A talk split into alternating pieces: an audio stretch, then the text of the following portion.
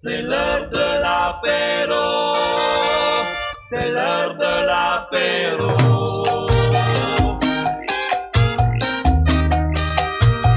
Direction le bistrot.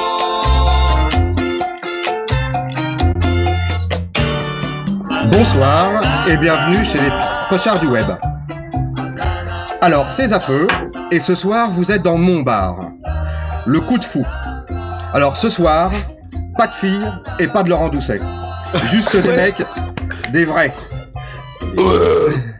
Des mecs comme par exemple Alex Dizzy Bambou du web. Alors, Yeah.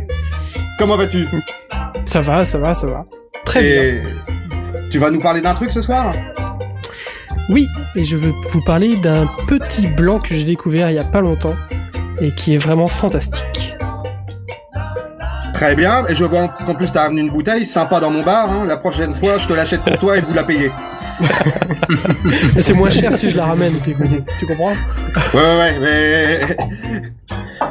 Ensuite, nous allons avoir Aldevar.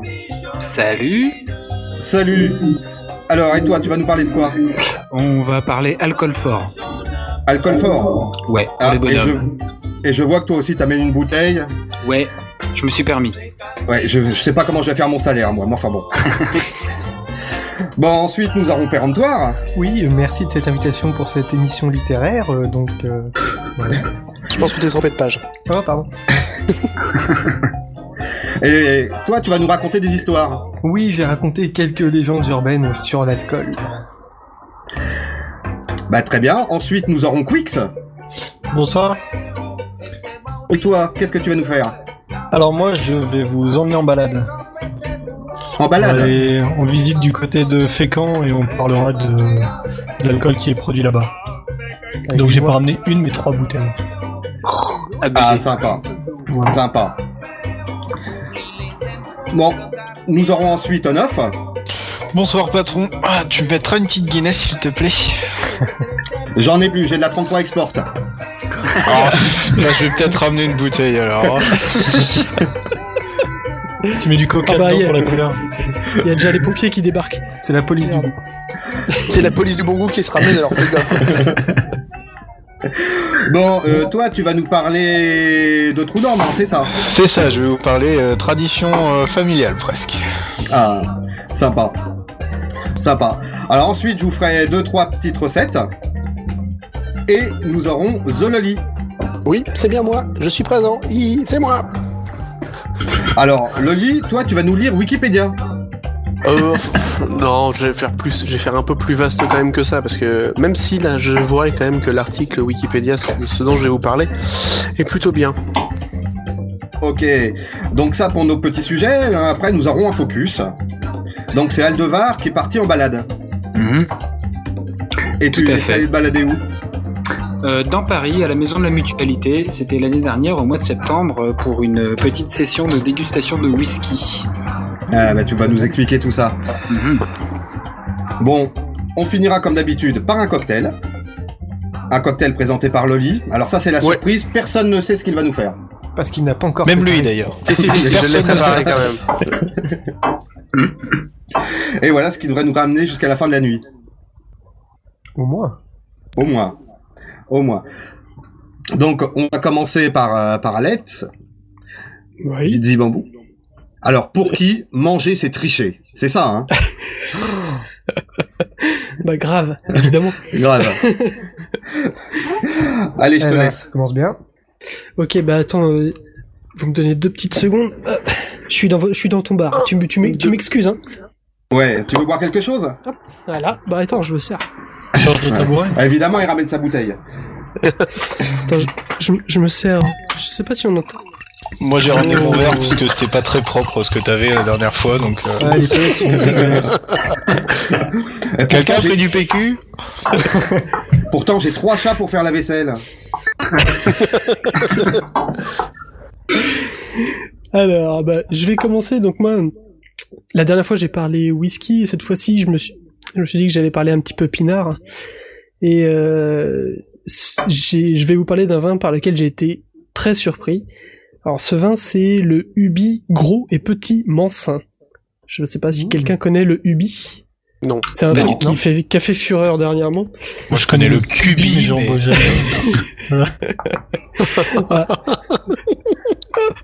Putain, ça va- c'est mal barré. À, à 7 autour de la, autour de la table, ça va être chaud.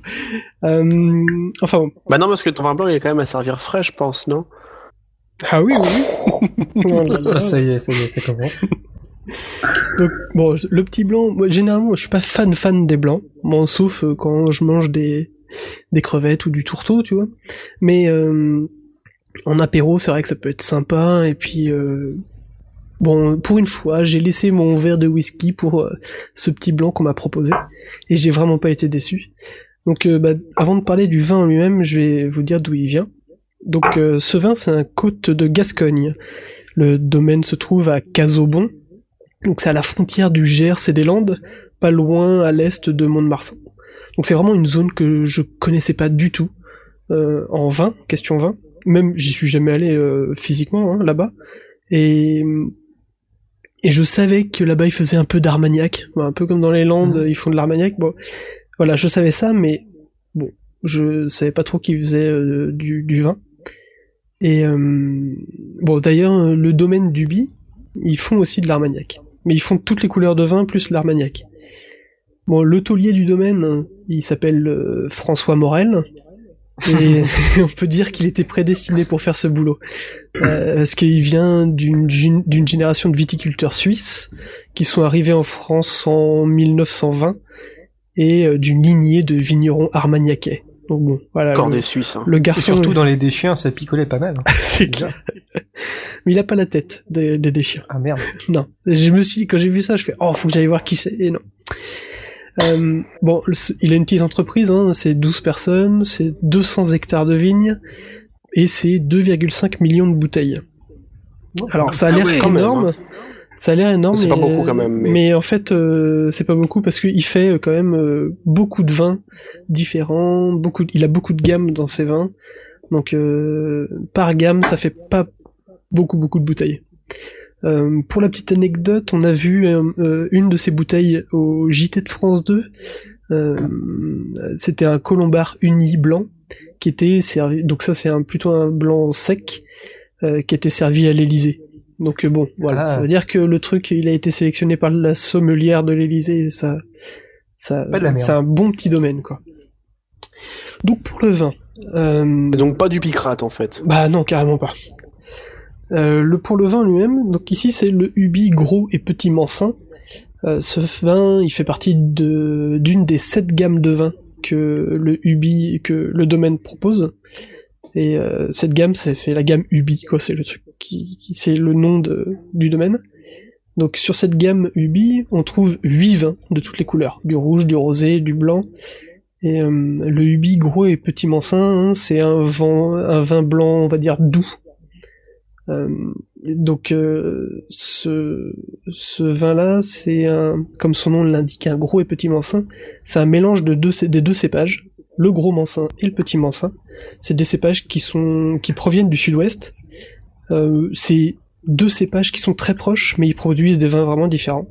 Et dans le cas là, on a 60% de, du cépage gros Mansin et 40% de cépage petit Mansin. Hum, Bon, ces proportions, elles donnent un vin vraiment très proche du Tariquet ou du Jurançon, si vous, vous voulez vous Ah. rapprocher de... Voilà. C'est très Ça- sucré, ça- ça. Ouais, carrément.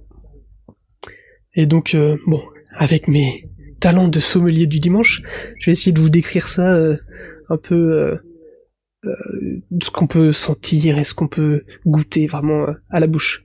Donc à l'odeur, c'est très très fruité, donc c'est comme le, le tariquet ou le jurançon. Et on a clairement des odeurs de fruits exotiques, genre euh, pamplemousse, pamplemousse ou ananas quoi. C'est vraiment euh, très très très très fort. Et en bouche, bah c'est toujours pareil, c'est une explosion de fruits. C'est très très frais, donc faut le boire frais aussi, mais ça rajoute en plus de la fraîcheur ces, fruits-là. On a vraiment l'impression d'avoir un, un blanc auquel on aurait rajouté des gouttes de sirop de pamplemousse par exemple ou de sirop d'ananas en plus dedans. C'est vraiment très très surprenant. Et quand je vous disais que je suis pas très très fan des blancs, parce que bah les blancs, moi, euh, venant de la région de Nantes, euh, voilà, je connais le muscadet. C'est pas un blanc sur lequel on, qu'on va vraiment déguster quoi. Moi, je Et connais le gros plan du pays nantais. Ah, Ça voilà, quelque chose ça. à voir ou- Oui, c'est la même chose. ouais, le gros point du. C'est. Mais là, ça a rien à voir. Celui-là, c'est c'est- ça a rien à voir par rapport au muscadet qui est vraiment très très sec. Celui-là, il est très doux, très très fruité. Et euh, et donc du coup, ça passe hyper bien à l'apéro. Et bah, j'ai acheté une caisse directe et j'ai fait tester à mon entourage. Et bon, en résultat, les femmes, toutes les femmes, unanimité, elles adorent le vin. Euh, bah pareil, tout le monde a voulu en acheter. Et bon, et les potes qui eux sont plus whisky ou rhum euh, pour l'apéro, je leur ai fait tester quand même. Ai dit goûtez-le. Et bah on s'est vu par surprise euh, ne pas boire de whisky à l'apéro et, rester que sur ce vin-là et à discuter autour de ce vin-là. C'était vraiment parce que tout le monde était tu surpris. nous invites chez toi? Ça a l'air bon. Ah oui, mais pas de problème. Venez. Euh, j'en- J'essaierai peut-être s'il me reste une bouteille, je ramènerai une à Podren. Donc venez à Podren. Euh, En question? Oui. Est-ce que c'est aussi facile à trouver que le tariquet? Alors c'est assez difficile. c'est un peu galère. hein. Alors je vais t'expliquer pourquoi ça va être difficile maintenant. Parce que euh, il a fait tellement un carton, ce gros et petit Mansin, que il a été dévalisé dans, dans pas mal de caves et surtout il a été dévalisé au domaine. C'est-à-dire que le domaine, lui, n'a plus de Ouais. stock. Donc c'est comme le tariquet au final il y a un ou deux ans. euh, Ouais, D'un coup on n'en trouvait plus nulle part. c'est ça. Et Ok, donc bah, faudra je vais attendre. noter sur la liste des trucs que j'aurais dû acheter. Mais on peut encore en trouver parce que je sais que mes parents on en trouvait à Nantes euh, il y a pas longtemps dans une cave. euh, Donc pour les Nantais, il faut aller rue des Hauts-Pavés à côté de la place Viarme. Il y a une cave qui en fait encore, mais mon caviste par exemple, euh, chez qui j'avais acheté mes caisses, euh, lui il a plus rien quoi. Euh, donc juste pour revenir sur le sur ce vin là, donc en apéro ça marche super bien et du coup comme il est très très sucré et très fruité, je l'ai testé aussi sur euh, sur un dessert, sur une tarte aux pommes et c'est passé nickel. Ah. Je pense qu'aussi ça peut pas mal passer, enfin sur toute tarte, euh, les tartes euh, aux fruits exotiques, ça ça doit super bien passer. Donc à tester. Donc en gros, bah, je recommande très très chaudement ce petit vin, surtout avec l'été qui va arriver, bon, peut-être un jour, hein, parce que là pour l'instant ça caille, en tout cas chez nous. Euh, mais bon, euh, sinon pour le prix, on le trouve, aux il est, il peut être un poil cher. hein. On peut le trouver. euh, moi, je l'ai acheté aux alentours de 5-6 euros. On le trouve autour de 6-7 quoi. On va dire entre 5 et 7 euros la bouteille. Euh, mais bon, voilà, comme je disais, euh, dépêchez-vous parce que le stock, les stocks sont vides au domaine et j'ai vraiment je prédis un très très grand avenir à ce, domaine-là, le sachant que le taulier qui a repris ça, il a tout refait, il a tout son domaine a été refait en 2012. Donc voilà, on arrive, euh, il, a, tout, re- tout relancé, il a tout changé, il a tout mis en œuvre pour vraiment faire un putain de vin. Et euh, je vraiment, il va, il va cartonner. Donc euh, à retenir, Ubi, c'est U B. Ok. Mais euh, à ton avis, c'est parce que c'est passé sur France 2 que ça a décollé ou c'était Non, non, non, parce que c'est, juste que, euh, parce qu'il est passé sur France 2, mais euh, tu le reconnais pas, c'est juste que, bah, Ouais, ceux bah, qui connaissent le mec du domaine, ils le connaissent, ils connaissent sa bouteille, ils l'a vu, Ouais. mais on a, il n'y a pas eu mention de, de son nom, euh, Ah dans, le JT, quoi. C'est juste qu'on voit la bouteille passer. Ok. Tu veux que je te mette euh, le site sur le chat? Ah bah vas-y, l'ai faites, crois, allez-y. Il est voilà. déjà passé. Euh, Ah bah, je- Ah bah. Voilà. Bon, Et donc, eh ben ça doit Titours, être un petit vin. Titours, il dit Oui. 5-6 euros cher. Moi, je trouve pas cher pour des putains de vins, ouais. C'est pas cher. Pour une bouteille, non. Mais, non, je trouve euh, pas excessif, non. mais euh, pour un, un blanc, ça peut paraître cher. Il y a des, enfin, je, je suis pas après, je suis pas hyper fan de de, de blanc, donc c'est vrai que euh, je, je mets je mets rarement euh, plus de 6 euros dans ma bouteille de blanc parce que je suis pas fan. Je peux très bien mettre euh, 15 euros dans une bouteille de rouge, ça y a pas de souci. Mais euh, dans le blanc, je suis plus réticent. Donc euh, voilà, c'est bah, juste sur mon du blanc ressenti, sucré quoi. comme du jurançon, ouais, c'est tu montes plus facilement que sur du blanc sec. Ouais, quoi. ouais, ouais, carrément. Donc voilà. Et, euh, effectivement, c'est pas c'est pas si cher que ça. C'est pour le pour la, la qualité du truc. euh, Non, bah en tout cas, ça doit être un vin assez sympathique. Ouais. Euh, bah, je crois Ouais. que maintenant on va changer et je vais vous prouver une chose. Ici, autour de la table, on a la preuve vivante qu'un breton, c'est comme un sac poubelle, ça tient debout que quand c'est plein. Et c'est Aldevar, c'est Aldevar qui va le vous prouver. Merci pour Ah, ce compliment. C'est beau. Magnifique, ça, ça- ça me va droit au cœur. Euh, Donc ouais, je vais vous parler euh, d'un rhum vieux d'Arboussier hors d'âge. C'est un rhum euh, guadeloupéen. Euh, qui alors lui, il est pas évident à trouver euh, non plus. Euh, J'en ai pas, j'en ai jamais trouvé en France pour l'instant. J'en ai trouvé qu'en Guadeloupe. Euh, alors c'est un rhum vieux hors d'âge, c'est-à-dire que, alors c'est un mélange de rhum, donc hors d'âge, c'est-à-dire que tous les rhums mélangés ont au moins 6 ans voire plus. Et euh, le, le alors Darboussier, la marque Darboussier, c'est une euh, ancienne distillerie qu'on trouvait à Pointe-à-Pitre, à côté de Pointe-à-Pitre, euh, qui a été euh, maintenant, euh, qui n'est plus utilisée. euh, L'usine a été détruite. Maintenant, c'est devenu un négociant en rhum. Donc ils rachètent des rhums vieillis un petit peu partout et puis ils font eux-mêmes leur mélange pour pour vendre des bouteilles. Euh, j'ai trouvé ce rhum là, bon il était pas cher, il avait l'air euh, pas trop mal, euh, il était à 17-18 euros je crois au carrefour de Destreland à Bémao à côté de Pointe-à-Pitre et euh, et, euh, et bien quand je l'ai ramené, je l'ai goûté, j'ai trouvé ce rhum succulent. Le rapport qualité-prix, c'est juste une tuerie. Euh, il est super doux, très sucré, euh, un petit goût de miel, euh, hyper fleuri, un truc euh, vraiment moi que j'avais jamais goûté, même si je suis loin d'être un spécialiste en rhum. Euh, donc c'est pour ça que je voulais vous en parler parce que euh, voilà le truc qui déboîte. J'ai essayé d'en trouver en France, j'ai cherché. euh, Il y a certains euh, revendeurs qui l'avaient en stock, malheureusement ils ne l'ont plus. Euh, on en trouvait, alors je crois qu'on pouvait en trouver euh, à la maison du whisky, aux alentours. Il y en a pas à la maison du whisky, Il y il en est a pas pas. référencé. Voilà, bon bah comme ça c'est fait. Je viens d'aller vérifier à l'instant. D'accord. Eh bien, il était aux alentours de de- d'une quarantaine d'euros à peu près. Euh, un petit peu moins, alors que voilà, on le trouve à entre suivant les, les réductions, les machins, entre 16 et 18 euros euh, directement sur place en Guadeloupe, quoi. Voilà. Ce fut bref, n'est-ce pas? Mais intense. Mais intense. Exactement, c'est ça qui compte. Donc il Exactement. faut qu'on aille en Guadeloupe. Faut aller en Guadeloupe le chercher, ou alors la prochaine fois que j'y vais, je vous en ramènerai. Ah bah, ça, c'est On une bonne idée. dans le bar à.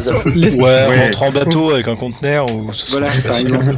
laisse, laisse tomber, t'es bloqué pendant 4, 5 ans, 6 ans, 18 ans là maintenant. Depuis, depuis 24 heures. tu l'oublies. Ouais, non, mais euh, Bah, au moins le vieilli, Ah, hein. merci de le rappeler. quoi. Euh, en fait, j'ose encore espérer pouvoir euh, faire plein de choses de ma vie sociale et des choses comme ça. Donc, euh, tu, tu, t'es gentil, tu ne me casses pas ce rêve. Euh, Bah, Et bien maintenant, bah, on va laisser parler euh, quelqu'un qui reste très très longtemps dans mon bar. Quelqu'un qui rentre chez lui seulement quand il trouve toutes les filles jolies. Donc c'est dire, c'est péremptoire. Oh, alors là, ça me fait plaisir. je sais pas comment je vais le prendre ça aussi, mais. Alors oui, moi je vais faire un, un petit peu office de vilain petit canard, parce que dans le sens où bon, j'aime bien boire un bon alcool, mais j'ai rien de particulier à proposer ou je m'y connais pas assez. Donc je vous propose une sorte d'interlude avec des petites histoires qui ont tout un rapport avec l'alcool. Ça vous va? Oui. Euh, carrément, Bah, vas-y. oui. Oui. J'ai trop Bon, je vous préviens, J'ai trop ça va peut-être être un petit peu sale ou un petit peu glauque, mais bon. Bah, de toute Ah, façon, bah, c'est justement ça qui est mieux. bah, on n'a pas le choix en fait. Ah non, vous avez pas le choix. Ça colle Ah, avec oui. l'ambiance du bar. Hein. Je- Bah ouais, ouais, déjà les, les toilettes sont dégueulasses, alors franchement. euh, J'aimerais d'abord vous parler de cette histoire. Nous sommes en hiver 1861, des cheminots embarquent les colis dans un wagon de marchandises, et au cours de la manipulation, les cheminots entendent un joli glougloutement qui émane d'un tonneau. Bon, ça échappe pas aux cheminots, hein, parce que bon, glougloutement, tonneau, bon, a priori, on peut se dire que y a de fortes chances pour C'est du sang de poney. Voilà. T'es pas loin. Euh, donc ni une ni deux, euh, qu'est-ce qu'ils décident de faire? Bah percer un petit trou dans le tonneau et donc euh, dès lors le liquide qui est à l'intérieur s'écoule. Et ils se sont pas trompés, euh, donc euh, le liquide a une belle couleur ambrée, une odeur assez particulière et ça ressemble à un alcool assez exotique. Et a priori les connaisseurs ne savaient même pas ce que c'était. Bon bah après, oui les belles histoires de tonton péremptoire, merci d'histoire. Euh, ni une ni deux, donc qu'est-ce qu'ils décident de faire? Non, euh, euh, excusez-moi. Donc euh, le tonneau euh, est percé, l'alcool s'écoule. Ce serait quand même de- dommage de pas goûter ce qu'il y a dedans, hein, tant qu'à faire. Allez. Alors, l'histoire raconte... Un petit godet Et là, je le dis, je lis tel quel. Hein. Les cheminots restèrent raisonnables et ne burent que quelques litres d'alcool du tonneau. Alors, bon, je connais pas le contenu exact du tonneau en termes de litres. Hein. Et D'ailleurs, ça pourrait faire un super bon sujet, l'histoire du tonneau, parce que c'est un foutoir pas possible. Et ça, j'y reviendrai. Mais quoi qu'il en soit, déjà, boire quelques litres d'un truc comme, truc comme ça, c'est quand même pas mal. Et donc, une fois arrivé à la gare, un professeur arrive et exige que le tonneau soit ouvert pour voir si le contenu n'a pas été détérioré. Bon, là, vous vous en doutez, hein, ça commence un petit peu Il à a puer, pas été détérioré, le contenu, il a plus. Et donc euh, là, les cheminots aussi commencent à s'inquiéter, et le tonneau est ouvert. Et on y distingue progressivement une touffe orangée, et qui est en fait le cadavre, le cadavre recroquevillé d'un grand singe de Bornéo conservé dans l'alcool. Et un spécimen super rare. Magnifique. On met bien, moment-là, on met bien des, des serpents dans certains. Oui, Oui, non, oui. c'est vrai que le- comparé à la vipérine, c'est Oui, mais un tonneau, quoi. Le truc c'est que ce n'était pas destiné à, à- à être bu. Voilà, c'est ça. Donc Bah, trop les tard, c'est se sentent pas bien, ils commencent tout de suite à avoir des maux de ventre et ils vomissent sur place. Donc euh, c'est ce qu'on appelle le fameux alcool de singe. Et ouais, je sais pas si vous avez déjà entendu parler de l'expression, mais c'est ça. Et en fait, bon, c'est impossible de savoir si tout ça est vrai parce que bon, euh, grande chance que pas mal d'éléments aient été déformés pour donner l'histoire, comme pour beaucoup de légendes de toute façon. Mais, pour, mais si on reste dans les tonneaux, je peux aussi parler de la bataille de Trafalgar en 1805. Je vous fais voyager, vous avez vu. Ouais. Et donc, euh, ça a peut-être influencé l'histoire dont je vous parle là. Parce que, donc, bataille de Trafalgar qui a vu la victoire de la flotte, ang- flotte anglaise euh, contre la flotte française et espagnole, mais aussi la mort de l'amiral Nelson, euh, figure emblématique de la flotte anglaise. Et donc, pour conserver son corps et le ramener en Angleterre pour pouvoir l'enterrer, eh ben, un des chirurgiens a eu l'idée de le mettre dans un tonneau de brandy, donc de Mmh. l'eau de vie, quoi, pour le conserver. Et là encore, on a encore une histoire qui raconte que les soldats s'étaient servis du brandy, du tonneau, où, il y avait le corps, sans être au courant de la combine. Et là aussi, c'est encore, c'est impossible de vérifier, mais bon, voilà, on retrouve souvent ces similitudes dans les histoires, et on retrouve plein d'histoires comme ça de cadavres dans des tonneaux. Donc faites attention si vous avez des tonneaux euh, chez vous. On sait jamais. Les tonneaux et dans les tonneaux. Oui, on la flag. Alors, euh, et aussi avant de continuer, est-ce est-ce que vous connaissez un alcool qui s'appelle la Goldschlager? Ah non. Ça ne me dit Non, rien du Pas tout. du tout, c'est un alcool Non. suisse, ça vous dit rien Non. Non, c'est une liqueur à la cannelle. Mmh. Je sais pas si vous connaissez. Non. Et à l'intérieur de la bouteille, il y a des petites paillettes en or. Et ça fait un moment que l'alcool traîne une histoire bizarre derrière lui. C'est en rapport avec ces fameuses paillettes qui auraient la capacité d'accélérer l'absorption de l'alcool et donc de réduire le, le temps d'apparition des, des effets de l'alcool. Et donc là, messieurs, je fais appel à vous, à votre imagination. Quel est le lien entre ces paillettes d'or et l'accélération de l'absorption de l'alcool Moi, moi, organisme. moi, moi, Oui, moi. alors vas-y. Ça fait des fines coupures euh, Oh, dans le fort. tube digestif et du coup l'alcool passe euh, vachement plus rapidement Oh. et vachement moins filtré. Ah, comment il est fort, t'as entendu parler de cette histoire? Euh, je connaissais la, je connais la vodka euh, à la paillette Ouais, bah d'or, mais Oui, donc la vodka dans les tampons, euh, oui, donc ça c'était aussi un truc connu, mais ça a été, euh, ça a été débunké. Euh. Mais bon, oui, c'est une histoire qui traîne depuis 1997, qui est fausse, hein, mais qui revient chaque année. Donc vous voyez, ce genre d'histoire, c'est super tenace, quoi. Après, on retrouve plein de, de petits mythes euh, assez tenaces, comme euh, le lendemain de cuite, il faut reboire un petit peu d'alcool pour diminuer la gueule de bois. Bon, bah... Voilà. Mauvaise idée Mauvaise idée. Les Anglais ont une expression pour ça, ça s'appelle Hair of the Dog. C'est les poils du chien. C'est aussi le nom d'une brasserie. Je sais pas si vous connaissez. Euh, une brasserie, euh, non aux États-Unis, oui. Et donc c'est une expression qui remonte au Moyen Âge. En fait, ça, con- ça concernait le traitement contre la rage. Donc si vous étiez mordu par un chien, vous deviez raser, raser le chien et appliquer ses poils contre l'endroit où vous avez mordu pour pas contracter la rage. Ce qui est complètement con. euh, c'est tout aussi con que de boire l'alcool pour contrer les effets de la gueule de bois. Pas Donc, du si tout, pas du ça- si on pouvait traduire ça, ce serait un petit peu combattre le mal par le mal, quoi. Il faut battre Et- le fer tant qu'il est chaud. Exactement. Bon après il y a aussi tout un tas de remèdes de grand-mère. Manger du pain pendant que vous buvez, ça ne marchera pas, messieurs. Hein. Le, Au contraire. Le, le pain n'épongera pas l'alcool, hein, désolé de vous le dire. Euh, boire un grand café, même si ça peut vous ça, ça vous aide à rester éveillé et contrer l'effet euh, un petit peu euh, sédatif de l'alcool, ça ne fera pas baisser en flèche le taux d'alcool dans votre sang. Non, ça ne marchera pas, vous inquiétez pas. Euh, quand Manger gras non plus. Hein. Eh oui, oui. Et euh, si, aussi quand on boit beaucoup de bière, qu'est-ce qu'on a à votre avis? On pisse, Envie d'aller aux toilettes. Eh non, on a un joli bide à bière. mais on pisse quand même. Non. Et en fait, bon, ça c'est juste une question de calories. Hein, donc, euh, et d'ailleurs, les liqueurs sont beaucoup plus caloriques que les bières, donc faites attention. Et la bière est déjà bien calorique. Et, et faites du sport, hein, voilà. que diable. Pardon? Comment? Du, du- du sport. Pas compris. Mais si, du sport. Ah bah moi j'en Bon. fais du sport. Je fais Oui, barre fixe, j'arrive au bar et j'y reste. Moi, je monte les escaliers des fois. Voilà, de temps en temps je fais des barres parallèles quand je vais d'un bar à l'autre. Alors, Vas-y. pour finir, allez. je retiens, je retiens. Et, et une fois j'ai essayé, même essayé la boxe taille. Dès qu'on m'a frappé, je me suis taillé. Quand tu veux que je reprenne après ça. Alors, euh, qu'est-ce que je peux vous dire pour terminer? Alors, après une bonne cuite, qu'est-ce qu'on a? Allez. Comme remède efficace Envie de vomir. Non, qu'est-ce qu'on a euh, comme symptôme euh La gueule de bois. Ouais. Qu'est-ce qu'on a d'autre Alors, envie, de, Appétito. envie de vomir et la chiasse parfois. mais- Ouais, c'est plus dans la dans la bouche.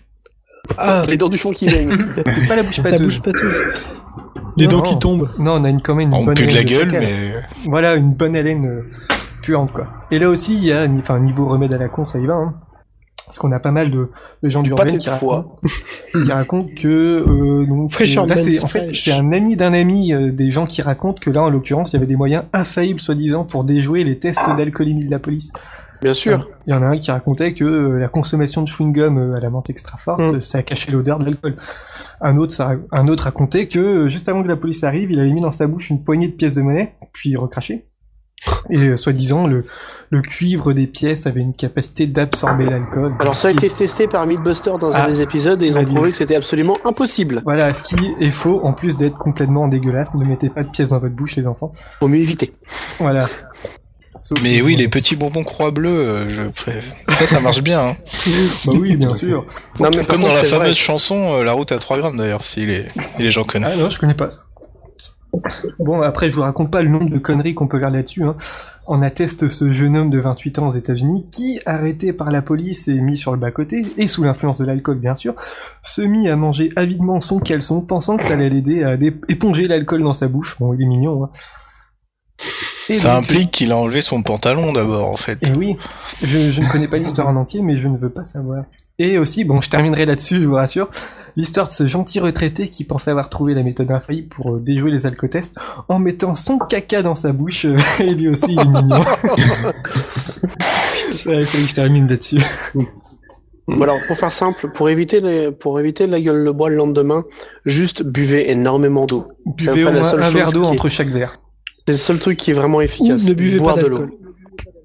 Oui aussi ça marche. Voilà, Ou sinon, il y a exactement. Outtox, The dans le Safety Ricard, ça compte Out. Mais d'ailleurs, c'est qui qui parlait de, de l'alcool, enfin du serpent dans l'alcool Moi. Parce qu'il y avait une histoire comme ça qui traînait, comme quoi euh, quelqu'un avait acheté de l'alcool de serpent et quand il avait ouvert la bouteille, le serpent était, était toujours vivant, il lui avait croché à la gueule comme ça. Bien sûr. Mais, mais oui, mais, mais ça pourrait être possible, apparemment. Mais j'attends un épisode de Myth- Mythbuster là-dessus. à tout.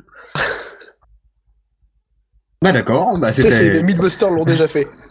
En, en fait, Voilà. ça nous a rien appris, on n'a trouvé aucun truc. euh, Bah, on voilà. restera bourré, on aura toujours la gueule qui touche. respirez, c'est bien. Voilà, à défaut de vous, vous proposer un alcool, bon bah j'ai- bricolé avec ce que j'ai trouvé. Voilà. Mais c'était bien quand même. Hein. Carrément. T'inquiète Ah pas. oui, Ah très bien. Parfait. Ben, moi, de mon côté, je vais vous parler d'un de mes souvenirs de jeunesse. Ah, Voilà, euh, donc c'était en... parce que t'as quel âge maintenant? T'as t'as 20 ans, donc c'était il y a, c'était à 14 ans, c'est ça, non? Ouais, bon, on va dire que c'était en 91. Ah oui, Mmh. ah, c'est le- l'année où je suis né. Voilà.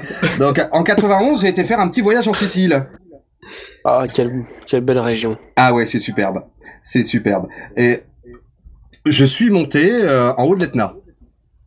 Ah Alors, oui, sympa en- aussi. Voilà, euh, euh, arrivé au refuge à environ 2200 mètres d'altitude. Bon, il faisait, euh, on avait beau être au mois d'août, il faisait quand même pas très chaud.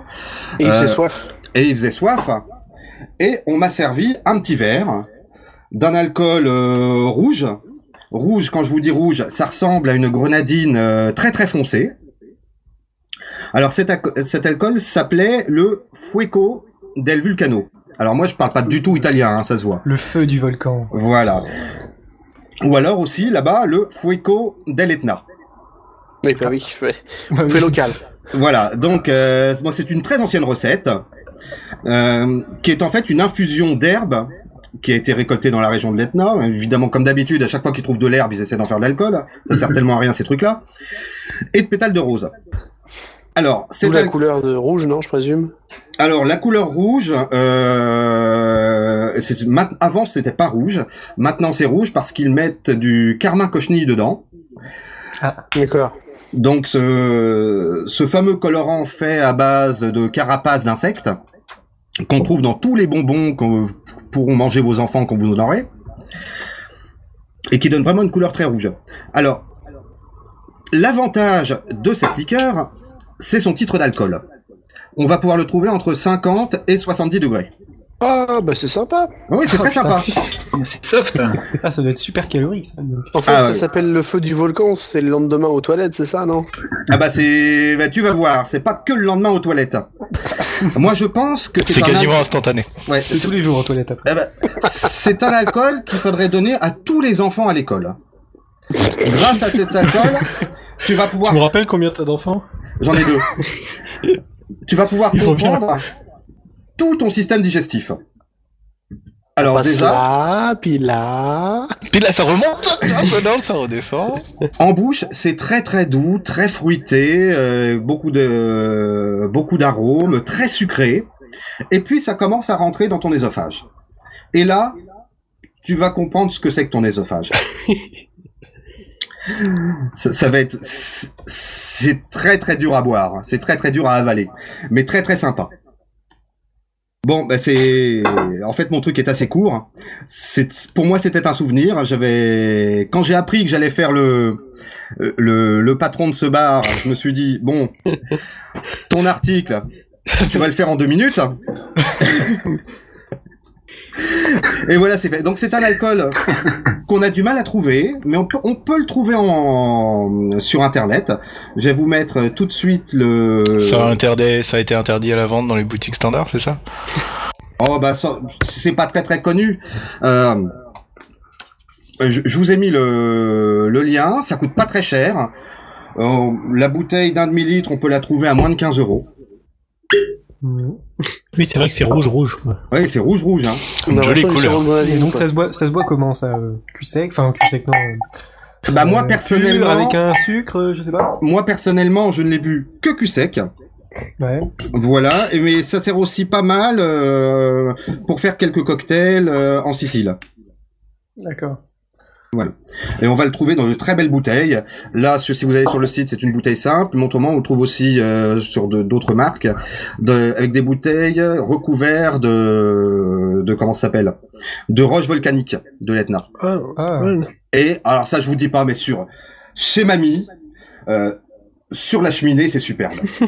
tu mets une petite bougie dessus, tu l'allumes, c'est c'est d'un bon goût, c'est pas Un chambé. Ça explose. Voilà.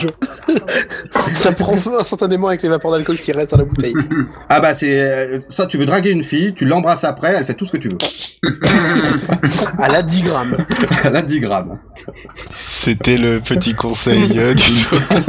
Le petit conseil du sommelier. Ah. C'était conseil du patron? Voilà, bah, c'est tout ce que je vous ai fait ce soir. Euh, autrement, maintenant, je vais vous présenter quelqu'un pour qui la terre est basse, le ciel est haut, seul le comptoir est à sa taille. C'est Quix. Merci, merci. C'est bon, j'en la gueule.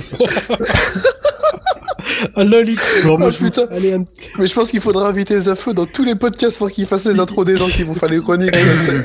Il se stressé, il va se retrouver à faire le présentateur à chaque fois.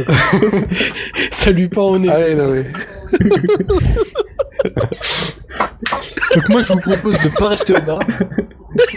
Même si j'ai besoin de m'appuyer dessus. Oh, il a perdu le lit. Le point. Ça y est.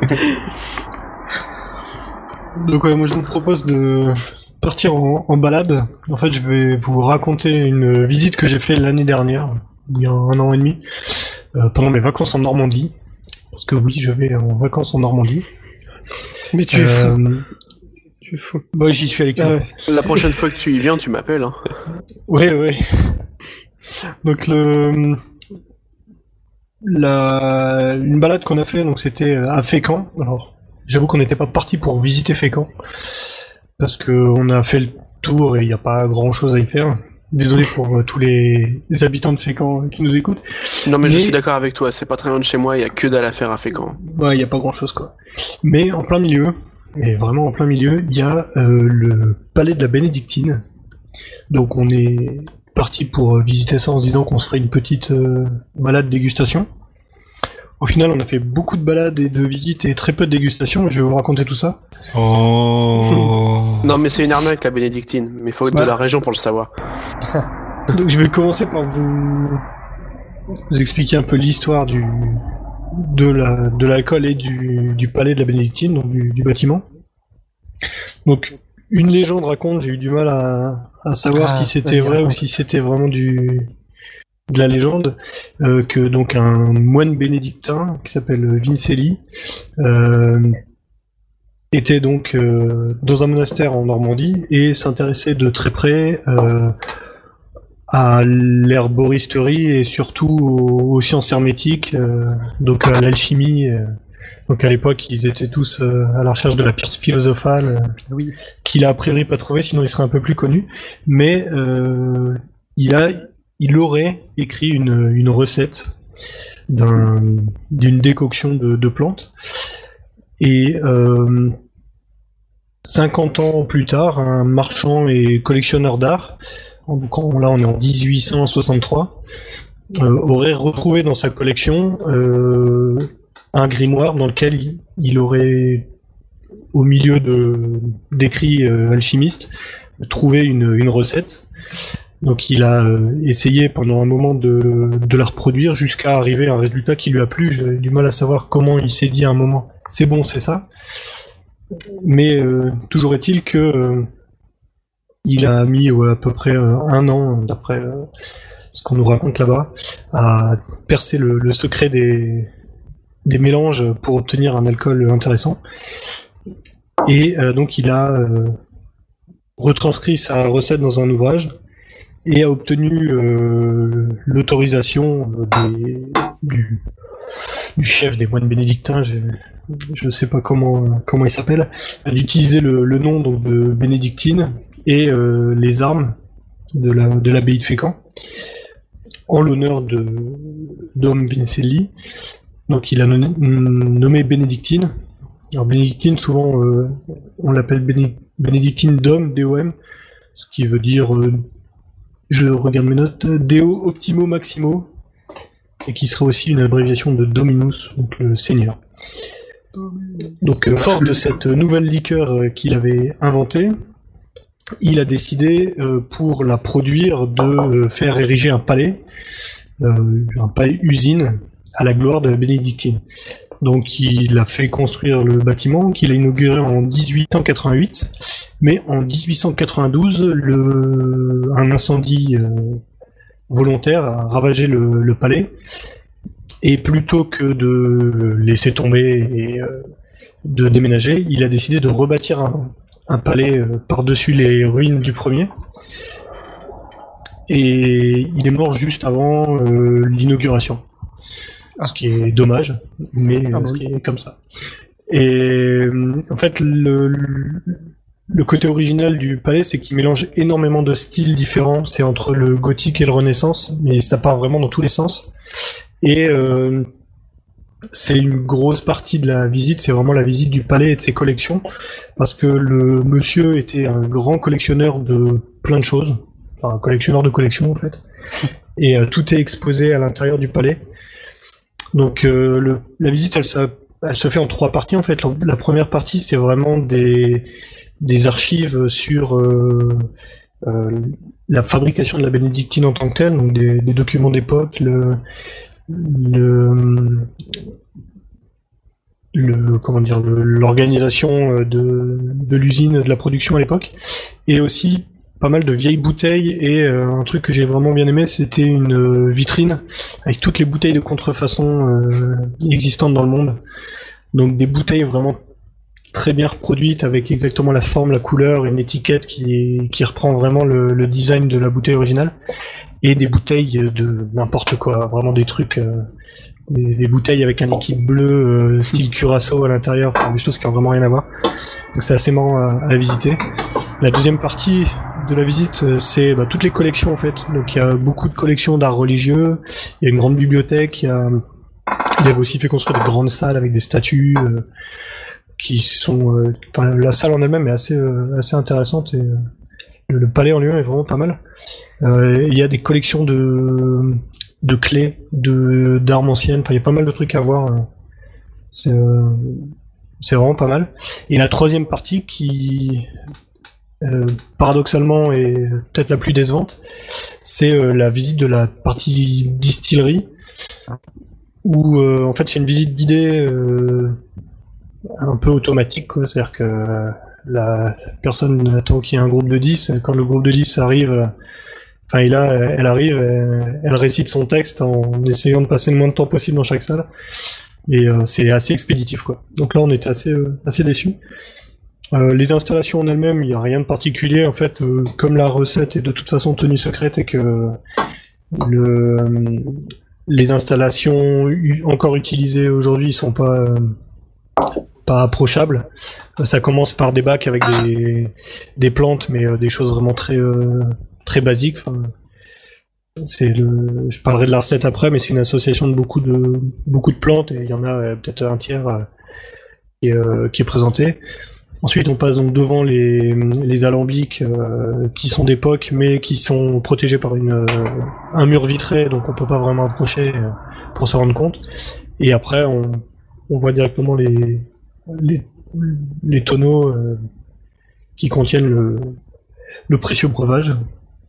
Voilà, et en fait, quand on prend son billet pour la visite, on reçoit un jeton qui permet d'avoir accès à une dégustation. Le truc, c'est qu'on a un jeton.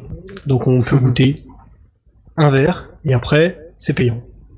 Ah, Donc c'est et un verre, c'est euh, c'est 2 centilitres, quoi. Enfin, il n'y a vraiment pas grand-chose. Bien à coudre. Ouais, c'est c'est vraiment ça. C'est un grand plateau avec plein de petits, vraiment tout petits verres. On a le droit d'en avoir un, quoi. c'est les fonds de cuve qui donnent en plus à tout. C'est sûrement ça, ouais. Des fonds de bouteilles. euh, Des bouteilles cassées avec du verre dedans, ça. Euh, donc là, sur cette partie-là, on est assez déçus. Euh, après, pendant la visite, elle parle de... En fait, ils vendent euh, donc trois bouteilles. Donc, je vais commencer par la, entre guillemets, la plus connue, qui est la, bénédictine classique.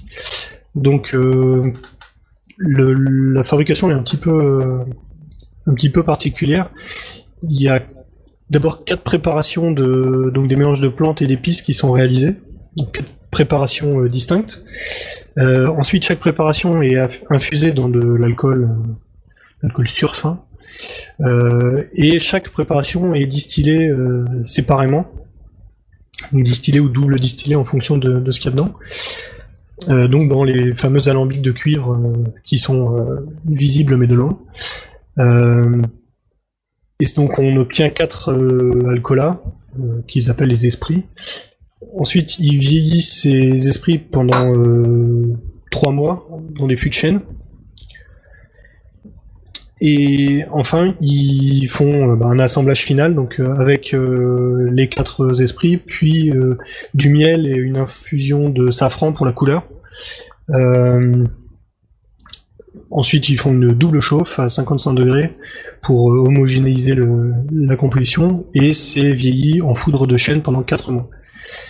Euh, voilà. Et enfin, donc c'est filtré, mis en bouteille. Et donc ça, ça donne la bénédictine classique, qui est un alcool de plante euh, qui est assez euh, fin, je trouve, par rapport aux, autres types chartreuses, etc. Et sur place, ils proposent deux autres bouteilles. Donc une bénédictine single casque, qui est en fait euh, bah, la même, mais au lieu d'être gardée dans des foudres de chêne, donc les foudres, c'est les barils euh, immenses. Pendant quatre mois, ils sont euh, conservés pendant euh, plus longtemps, je je sais plus si c'est un an ou un an et demi, dans des tout petits barils. Donc des, alors, je sais pas comment ça s'appelle, mais c'est des, globalement des demi-barils euh, qui sont dans la cave quand on visite. Donc là, le baril est deux fois plus petit et la bouteille est deux fois plus chère. Mais il y a vraiment un côté, justement le côté boisé euh, qui ressort vraiment.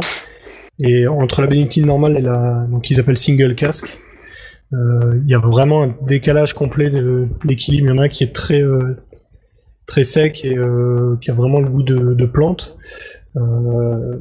Et le single casque est beaucoup plus profond, plus boisé. et moi, je le trouve vraiment meilleur. Enfin, vraiment plus intéressant en fait. Et le troisième, troisième bouteille qu'il propose, c'est le B&B qui est en fait un, cocktail euh, de bénédictine et de brandy. Donc c'est un cocktail qui a été euh, en vogue euh, au début des années 1900 euh, aux États-Unis et euh, dont la société bénédictine a récupéré euh, plus ou moins les, droits et le produit euh, sur place en fait. Donc il l'appelle B&B, bénédictine et brandy. Et euh, donc c'est un mélange de brandy, euh, de bénédictine, d'épices et de miel, qui est aussi intéressant. C'est un peu moins mon truc, mais euh, mais c'est pas mal. Après le B&B et le single cask sont a priori, j'ai pas été vérifié sur les sites de vente en ligne, mais uniquement à la vente sur place, hein, au palais à, à Fécamp. Voilà, donc le globalement un petit bilan de cette visite, c'est que la visite en elle-même est intéressante. Il y a pas mal de pas mal de choses à voir. euh, pour peu qu'on s'intéresse un peu aux, on va dire aux vieilleries, donc euh, vraiment les collections de, vieilles serrures, de vieilles clés, de vieilles armes, de vieux outils euh, sont, sont vraiment pas mal. Le bâtiment en lui-même, le palais, est assez intéressant parce que ça part dans tous les sens. Il y a un grand escalier à l'entrée avec un vitrail qui représente donc le, le- Alexandre le Grand, donc le- la personne qui a fait euh, construire le palais, avec euh, tout en haut à la place euh, où sur les, les vitraux religieux on retrouve le symbole de, de Dieu, donc l'œil dans le, dans le triangle. C'est une bouteille de C'est bénédictine. les francs-maçons C'est les francs-maçons. C'est les francs-maçons, voilà. Là, c'est une bouteille de bénédictine qui est tout en haut, euh, avec euh, donc un- une représentation du, du palais. Donc, il y a des choses pas mal à voir. Après, le côté visite, euh, la partie vraiment euh, fabrication euh, et euh, alcool, euh, c'est clairement anecdotique. C'est beaucoup trop rapide, c'est pas... Comment dire, c'est la, la, la visite pas... donne pas envie, quoi. Donc le problème dans l'histoire, c'est qu'ils te font déguster que la bénédictine normale. Voilà. Ils te font même pas déguster la et Alors, la... elles sont dégustables, mais on a un Mais comme jeton, qu'un on jeton, choisit donc tu peux celle rien goûter, quoi. On a un jeton, on peut choisir une, celle des trois qu'on veut, mais euh, on a un jeton, quoi. Et les autres, après, c'est payant. Oh la vache, c'est Bah, un jeton pour trois variétés, c'est tout de suite on te dit bah tu vois tu vas payer comme ça. Ouais, bah ouais. Donc, euh, c'est c'est- c'est le côté un peu décevant. Pour dans une prochaine émission, je pourrais reparler d'une visite qu'on a fait le lendemain, euh, qui était le, la distillerie du Père Magloire. Où là, pour le coup, Ah. c'est un truc industriel et euh, parce que c'est un peu le le l'alcool qu'on trouve euh, chez Carrefour, je veux dire, et si je veux acheter du Calvados, c'est du Père Magloire, quoi. Et au final, euh, c'était euh, sans dévoiler un prochain sujet plus intéressant et au niveau de la dégustation. Ah, mais moi, on m'a dit que. beaucoup euh, à savoir ce qui ce qu'on allait tester parce qu'on s'est dit il faut qu'on goûte quelque chose qui va nous intéresser et au final je crois qu'on a essayé toutes les bouteilles qu'il avait sauf celle à 500 euros qui était dans la vitrine oui on a insisté mais il a pas voulu voilà donc au niveau dégustation bon j'ai trouvé ça un petit peu limite euh, de faire goûter euh, vraiment deux gouttes et euh, même pas tester les trois pouvoir tester les trois variétés ça m'a pas empêché d'acheter trois bouteilles mais euh, c'est un peu limite. Après, le, le palais en lui-même, j'ai trouvé ça assez intéressant. Voilà. Donc, je sais pas si vous, vous avez déjà testé, surtout ceux qui sont dans la région, autre que la bénédictine standard. Pas du tout. Alors moi j'avais visité la bénédictine mais j'étais gamin donc j'avais fait aucune dégustation. T'avais donné ton jeton à tes parents? Non quand t'es gamin t'as pas de jeton. Ah, les salauds. Il y avait eu un jeton enfant. Tu payes ta place le même prix, mais t'as pas de jeton. Tiens, prends, prends du coca. Ah non tu la cool. payes moins cher quand même. Bon, Mais ouais, moi je ferais peut-être faire mes courses euh, par quelqu'un qui habite dans le coin au hasard, mais euh, parce que la, la caste me fait la bien single envie. casque est vraiment intéressante. Enfin, honnêtement, j'ai, je, je suis en dis ça parce que c'est à 30 bandes de chez moi c'est ça? Non, non, je, je disais ça comme ça. Moi, j'ai récemment regardé le niveau de la bouteille et j'ai commencé à réfléchir à comment je pourrais faire pour euh, en récupérer d'autres. Et du coup, là, ça fait la single cast à 40 euros, un truc comme ça? Ouais, c'est ça. J'ai plus le prix exact en tête, il faudrait regarder sur, euh, sur les internets, mais on doit pas être loin. ouais. Ce qui honnêtement le, le vaut hein, par rapport à un, un vieux rhum ou des choses comme ça. euh, on n'est pas du tout dans le même euh, style d'alcool, mais c'est vraiment, vraiment intéressant. Ok. ben, c'est très sympa. Voilà. C'est très très sympa. Et au fait, on off, la vérité est toujours au fond du verre. Bah, parfois même au-dessus, mais on finit vite le fond. Alors toi, tu vas nous parler, euh, tu vas nous parler d'une tradition qui se passe en général entre deux plats, entre euh, l'entrée et le plat de résistance. Putain. C'est ça Alors voilà, c'est ça. Alors, est-ce que si vous avez déjà peut-être été tous à un mariage ou à... Non, les enterrements, ça se fait pas trop, mais... euh, C'est moi la fête quand même. Ça se fait, mais en aparté à la fois. Euh, en Normandie, en général, euh, sur des, des, des événements festifs dans ce style-là, donc des mariages ou, euh, ou des naissances ou n'importe quoi, enfin les trucs où il y a plein de monde, Où il y a de la grosse bouffe. voilà. Où on fait des grosses bouffes, hein, faut clairement pas se le cacher. Ça, c'est d'ailleurs un peu un peu de là que ça vient, pardon. On a fréquemment euh, de proposer pendant le repas, dans les, ou même dans les restos, ça arrive de temps en temps aussi, ce qui s'appelle le trou normand. Alors, la recette euh, standard qui est proposée de nos jours, que vous connaissez peut-être, c'est deux boules de glace euh, à la, la pomme, Ouais. verte forcément, enfin, arrosée de, en gros, 2 centilitres de calva. Donc le calva, alcool de pomme, tout ça, fait à partir de cidre. Un jour, on détaillera ce que c'est qu'un alambic, ça pourrait être marrant. Mais euh, comment construire son alambic chez soi, c'est interdit s'en servir, mais et euh, Pour la déco. ouais, voilà, c'est très beau. Puis euh, pour l'odeur, c'est bien aussi. Donc l'idée, c'est que euh, le, les repas étant assez conséquents, il y a besoin d'un petit quelque chose parfois au milieu pour euh, se vider un peu l'estomac et, euh, et, quoi. pouvoir remettre ça juste derrière. Alors, faut savoir qu'à la base, le euh, trou normand était servi entre chaque plat. Donc déjà, quand je dis entre chaque plat, ça implique qu'il y en ait plusieurs. le repas standard euh, normand, ça devait genre être trois plats plus euh, dessert, enfin plus euh, entrée avant, de fromage et dessert. hein, donc, euh, Café plus café. mais euh, Et dégraissant. et donc euh, théoriquement, c'est entre chaque euh, entre chaque plat. Donc euh, maintenant ça se fait, il y a moins de plats, donc en général c'est euh, entre l'entrée et le plat. En général à ce moment-là ça va bien.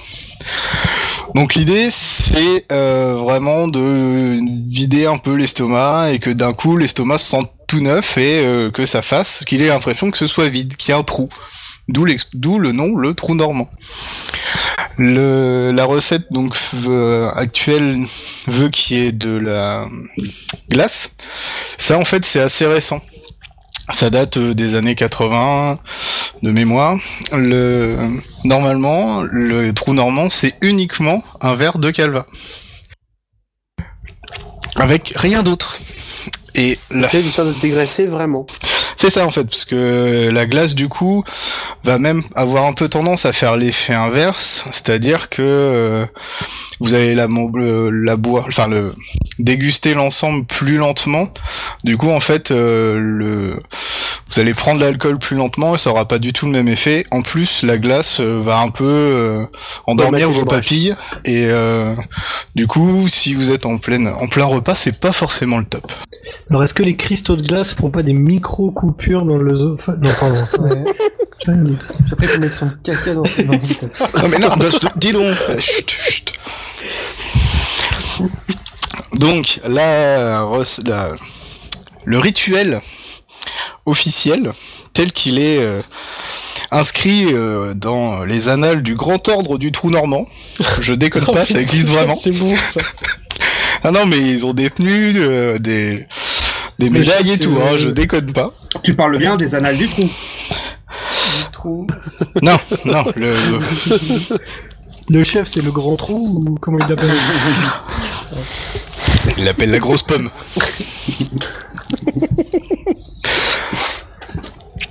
Donc du coup, le rituel veut que, à l'origine, que euh, donc chacun ait son verre de calva, tout le monde se lève, histoire que euh, ça, tout le monde fasse vraiment euh, ensemble le, rituel. Du coup, c'est coude à coude, c'est euh, tout le monde regarde son verre, le euh, et sur l'ordre du maître de maison, tout le monde boit son verre cul sec. En fait, le fait de le boire cul sec, ça, c'est ça qui va faire que du coup l'estomac va faire ouais, je suis tout frais, je suis tout beau et hop là on repart.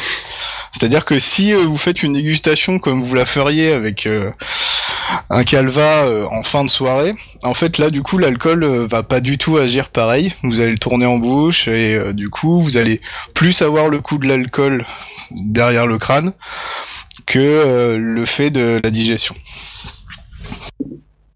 Donc du coup, euh, normalement, un vrai trou normand, ça se fait sans glace. Et du coup, euh, du coup voilà. Après, euh, ils ont, euh, je ne peux que vous enjoindre de suivre le, le, comment on dit, Tu vas y arriver. le, le, ah, Ah, c'est le cent... on joue au centre. Les, les annales du. non non, euh, les, les, les textes sous les armoiries, euh, les devises. La, la devise du grand ordre du trou normand étant boire moins, mais boire bon. Je vous invite à suivre ce précepte. Oui, c'est bien Avec plaisir. Moi j'ai une petite anecdote sur le donc le trou normand sans glace. Euh, dans ma jeunesse, je sais pas, je devais avoir 14-15 ans, je suis allé à un, un mariage en Slovaquie où donc euh, le marié était français, la mariée était slovaque. Et donc c'est une table en U. Et donc une moitié de la table donc c'était les Slovaques. Et entre chaque plat donc il y a dû y avoir euh, 7 ou 8 pas, je me rappelle pas, j'étais jeune. Euh, entre chaque plat, c'était euh, les serveurs qui ramènent de l'alcool local, les Slovaques qui chantent une chanson, et donc debout, le verre en l'air, et à la fin de la chanson, tout le monde cul sec, donc trou normand euh, comme tu le décris à l'ancienne, mais entre chaque plat, euh, toute la soirée.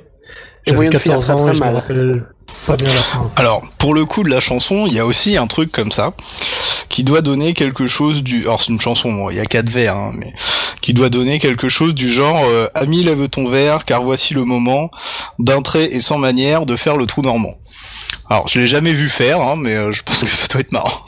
Voilà, je, parlais pas slovaque à l'époque, donc je saurais pas te dire si c'est un équivalent, mais mais effectivement c'était euh, chanson et verre cul sec entre chaque euh, entre chaque plat. C'est festif. Et du coup, cette tradition se fait aussi euh, ailleurs en France. Notamment, on a euh, le trou gascon qui est euh, au cognac et à l'armagnac. Et on parlait tout à l'heure de trou champenois. Ah oui, ça c'est un trou de mon cru, euh, étant moi-même champenois. Trou de monde. Nous aussi, on a cru en trou. Euh, Oh, putain. Euh, Eh ben, Alors qui, euh, blagues, c'est bien. qui lui, qui lui se fait avec normalement une boule de glace de marc de champagne dans du marc de champagne. Euh, là, je- Voilà. Tu as, Et Titours nous dit que c'est le marque du trou en Belgique. ah, tu as d'autres- choses à nous dire sur, te- sur tes trous? Non, non, non, non, tous tous mes trous sont comblés, on peut y aller. On peut y aller. Euh, donc, Ah, j'aime bien cette chanson-là, ma Normandie. On appelle le beau temps. Belle chanson. Ouais, donc on fait chez nous quand on a bien mangé le trou normand. Le trou normand, c'est joli. Puis entre nous, c'est un truc où il y a point de danger. Le trou normand, Qu'est-ce qu'il dit? C'est sans danger. c'est pas comme Désolé. la je sentais. Ça, c'est Voilà. fait. bon, bah, je pense que c'est le moment de vous faire mes petites recettes. Bah oui. Ouais. Allez, vas-y. Voilà, bah, Zafeu. alors, On comme d'hab- séché. Comme d'habitude, ça va être des recettes très simples à faire que tout le monde peut faire chez soi sans aucun matériel. Ça, c'est important. Et ce soir, j'ai un thème. Alors, de temps en temps, on rencontre une demoiselle ou une femme et on a envie un peu de la conquérir. Alors, par contre, le gros souci, c'est qu'il y a, il existe plusieurs types de femmes. Et pour chaque type de femme, on aura besoin d'un alcool différent pour pouvoir la conquérir. Alors ce soir, on va voir, on va essayer de conquérir deux types de femmes différentes. On va commencer, on va commencer par essayer de conquérir, euh, on va dire euh, l'étudiante du 16e arrondissement de Paris. Alors elle, elle a besoin de quelque chose de sucré, de de quelque chose euh, d'un peu sympa qui lui rappelle son enfance. Alors pour ça, je vais vous donner la recette de la vodka tagada.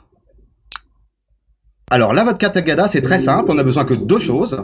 C'est de la vodka et d'un sachet de fraises Tagada. Donc, pour faire cette recette, on a besoin d'une bouteille vide. Euh, la le mieux, c'est d'avoir une bouteille de la taille d'une bouteille de vodka, donc à peu près 70 centilitres. Voilà. On prend notre sachet de Tagada. On va couper le, le mieux, c'est de couper les Tagada en quatre morceaux. Et on les rentre tous dans la bouteille vide. Et ensuite, on remplit avec la vodka. On bouche, on secoue un peu, et on laisse reposer 2-3 jours. Au bout de 2-3 jours, les fraises Tagada vont commencer à se dissoudre, se seront dissous, et le niveau de la vodka va descendre. Dans ce cas-là, on rajoute de la vodka pour remettre à niveau, et on resecoue. Et on va faire ça quelques jours. En général, ça dure à peu près entre 5 et 10 jours, euh, suivant la température ou autre, mais ça, on s'en fout. Ah, Mais tant que tu fasses ça, la fille, elle est partie. Non, mais tu fais ça avant. tu fais ça avant. Ça, c'est Prévois quand même. Anticipation. Je te fais Voilà. dans Attends dix 5 jours. j'arrive. Je te fais un cocktail, j'arrive. Et au, au pire, si t'as une cave, tu peux, Ouais, tu- voilà, tu te débrouilles. Tu mets, tu mets la, tu mets la bouteille sur la fille. Voilà. Ouais. Et le, donc, notre vodka Tagada sera prête quand toutes les fraises se seront entièrement dissous. On va se retrouver avec un alcool rose, très sucré, assez sympa, qui pourra se boire comme ça en shot. Ou alors, euh, on pourra faire des cocktails avec. Donc ça, je pense que c'est pas mal pour draguer la petite étudiante du 16e arrondissement. Mais de temps en temps, il se trouve aussi qu'on puisse se retrouver chez nous avec la copine de mamie. Ouais, alors, tu fais alors, écart, euh, comment dire Ah bah attendez. Ouais, c'est ça. Il y a Avec la copine de femmes, mamie. hein. Je sais pas. Alors la copine de mamie, ce qu'elle va préférer, ça sera peut-être plutôt la liqueur de verveine. Oh. Mais ça existe, la liqueur de verveine, sérieux. Ah mais ça existe, j'en ai fait et c'est assez bon. Ça pue pas, ça pue, pas, bon. pieds- ça pue pas Attends. les pieds, euh, la liqueur de verveine. Ah non, pas du tout. Donc tu en as fait, ça veut dire que tu voulais choper euh, mamie. Non, j'en ai fait parce que j'ai essayé plein de choses en fait. Ensuite, ma vie privée est ma vie privée, elle restera ma vie privée. Alors, C'est la même faire- recette que le. C'est pour ça qu'il n'y a pas grand monde dans le bar. Je en comprends fait. mieux. Oui. Alors, pour réussir une bonne liqueur de verveine, il faut respecter la règle des 40. Donc on a besoin d'un litre 40 d'alcool ans minimum. D'un litre de... Ouais, exactement. Déjà, première chose. Une femme de 40 ans minimum. Un litre d'alcool blanc à 40 degrés. 40 feuilles de verveine. Et 40 morceaux de sucre. On prend un pot. On met les 40 feuilles de verveine, les 40 morceaux de sucre et le litre d'alcool dedans. On ferme bien. On met ça dans le noir et on laisse macérer 40 jours. C'est la règle des 40. Au bout de 40 jours, on filtre, on met en bouteille. Ça va vous donner une bonne une liqueur d'une couleur euh, bien verte. Et là, vous pourrez discuter avec, euh, vous pourrez déguster avec la copine de mamie et vous allez voir, c'est dans les meilleurs pots qu'on fait les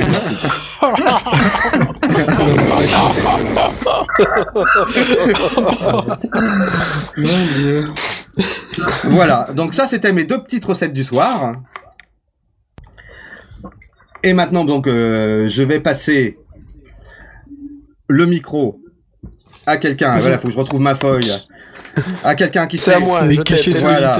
à quelqu'un qui, même quand il est sous, sait rester digne, c'est Zololi. Oh bah dis donc oh, oh, oh, Putain, il oh. a un super truc. Ouais. bon bah moi je vais continuer hein, parce que en ce moment je suis un peu monomaniaque sur l'alcool. Hormis la bière en fait j'ai une autre passion, c'est le rhum. Donc, la dernière fois je vous ai fait un petit peu les fun facts sur le rhum etc. Mais euh, il serait temps un petit peu de vous dire aussi mais qu'est-ce que c'est le rhum? Donc euh, rhum je vais vous faire un petit peu euh, un petit cours d'histoire sur euh, bah, d'où vient le rhum et euh, quelles sont en gros les quelques grandes familles de rhum que vous pouvez retrouver. Euh, donc concrètement, en fait, le rhum, euh, à l'origine du rhum, il y a un élément très très très important, c'est la canne à sucre. Et la canne à sucre, en fait, est originaire d'Asie. Donc euh, voilà, c'est un petit peu différent de là où on trouve actuellement du rhum, mais il faut savoir qu'on en produit aussi par là-bas. Et il faut savoir que la canne à sucre donc a été introduite par Christophe Colomb aux Antilles, aux Antilles pardon, pendant le 15e siècle, vers la fin du 15e siècle.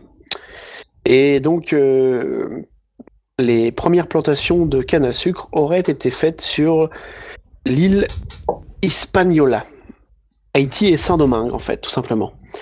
D'où serait partie en fait en 1516 la première cargaison de sucre à destination de l'Espagne. Santé.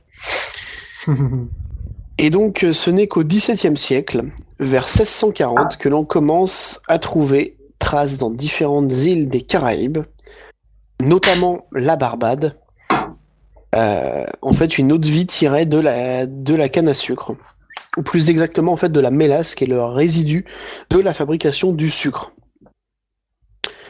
Donc, la mélasse peut aussi s'utiliser en cuisine, mais ceci est une autre histoire.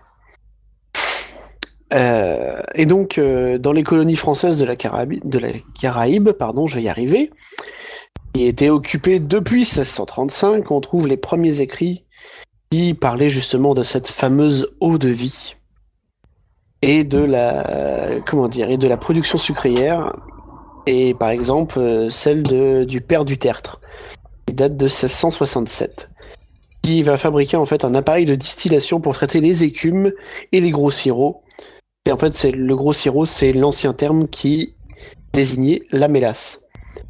Je vous rappelle, mélasse qui sert à la fabrication eau de vie de canne. Et donc, euh, au milieu du, du XVIIe siècle, les termes guildive de l'anglais kill devil, puis tafia, et un peu, on ne sait pas exactement d'où ça vient ce mot-là, si c'est africain ou amérindien, mais euh, quoi qu'il arrive, ces deux mots-là font euh, leur apparition au même moment pour en fait désigner l'eau de vie de la mélasse. Et c'est que quelques années plus tard que le terme rhum apparaît. Et euh, il serait originaire, mais bon, prendre avec d'énormes pincettes, des Antilles britanniques. Et donc c'est le terme rhum en fait qui prendra le, le pas sur le mot tafia. Euh, Concrètement en fait, euh, à l'époque, et encore maintenant, mais bon, beaucoup plus à l'époque quand même, on sait tous que les Anglais et les Français se tiraient la bourre, euh, y compris sur l'alcool. Et euh, les Français appelaient ça du tafia, les Anglais le rhum, et c'est les Anglais qui, une fois de plus, ont gagné. Mais excuse-moi, donc si je comprends bien, quand je vais au taf et que ça me saoule, c'est normal. C'est ça.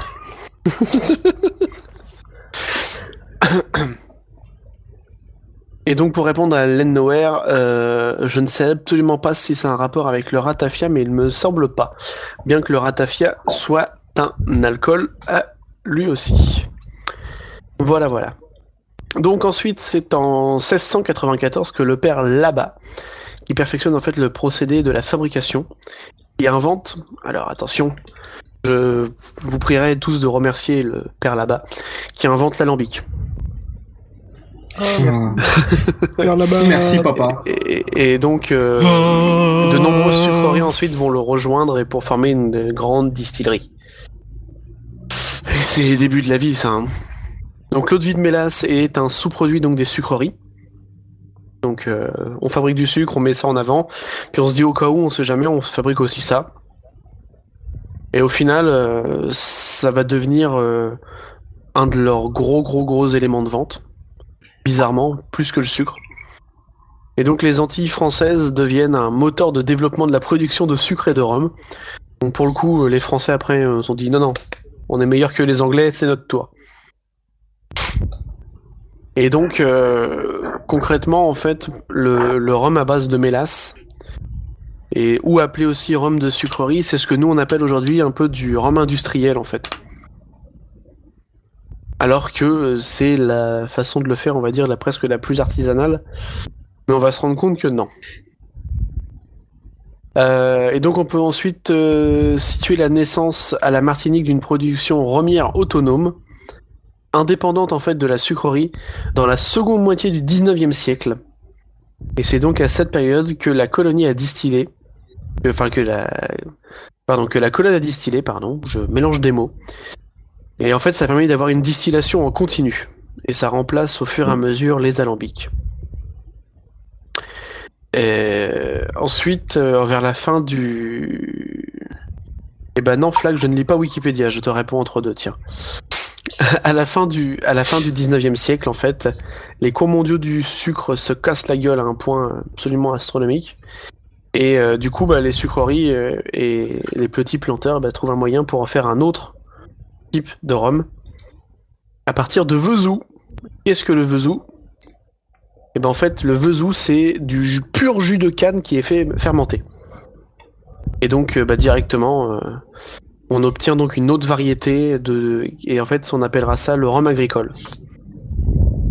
Et donc, euh, vous avez le rhum industriel qui est fait à partir de mélasse et le Non. rhum agricole qui est fait à partir de vezou. Attention, pas rhum industriel, rhum traditionnel, monsieur.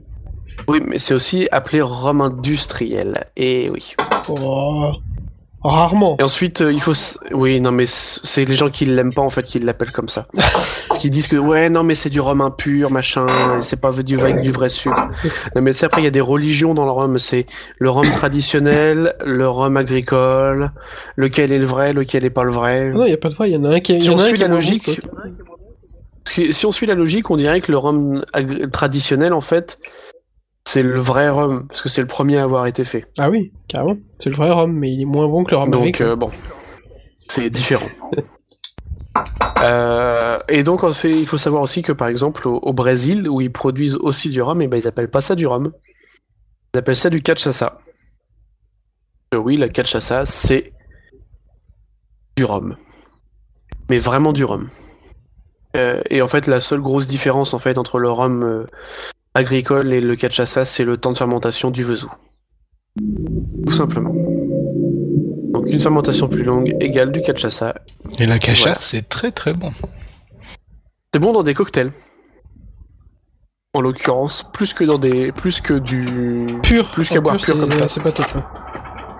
Le pur, a un goût qui est un peu, un peu amer quand même.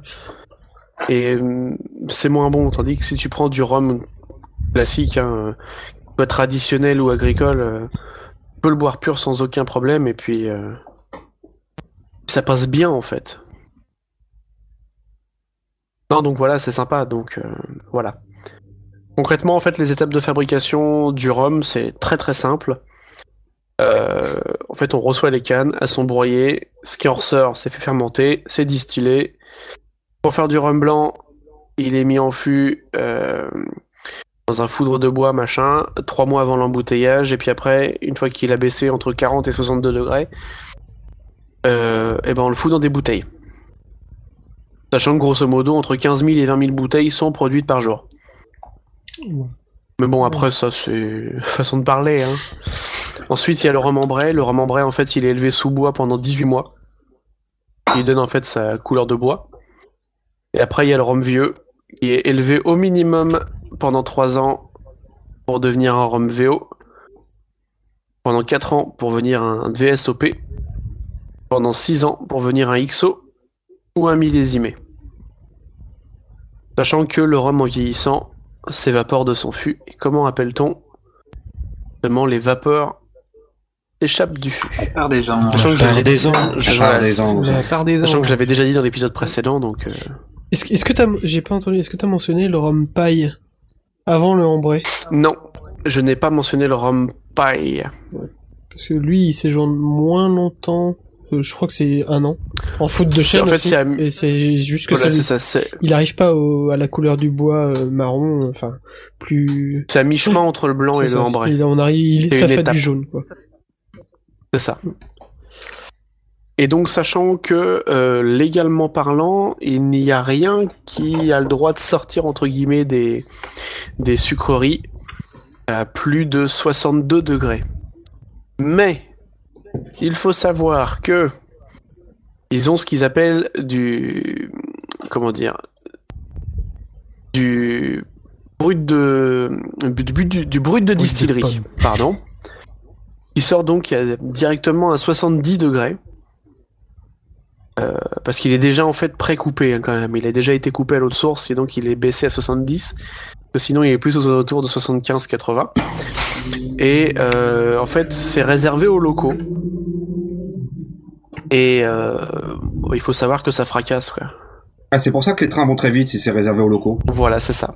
Oh la vache. Alors il faut savoir quand même que euh, ça je ne fais que citer. hein. Euh, à la Martinique, beaucoup de locaux avant de partir bosser le matin se prenaient un petit verre de brut de, de brut de distillerie.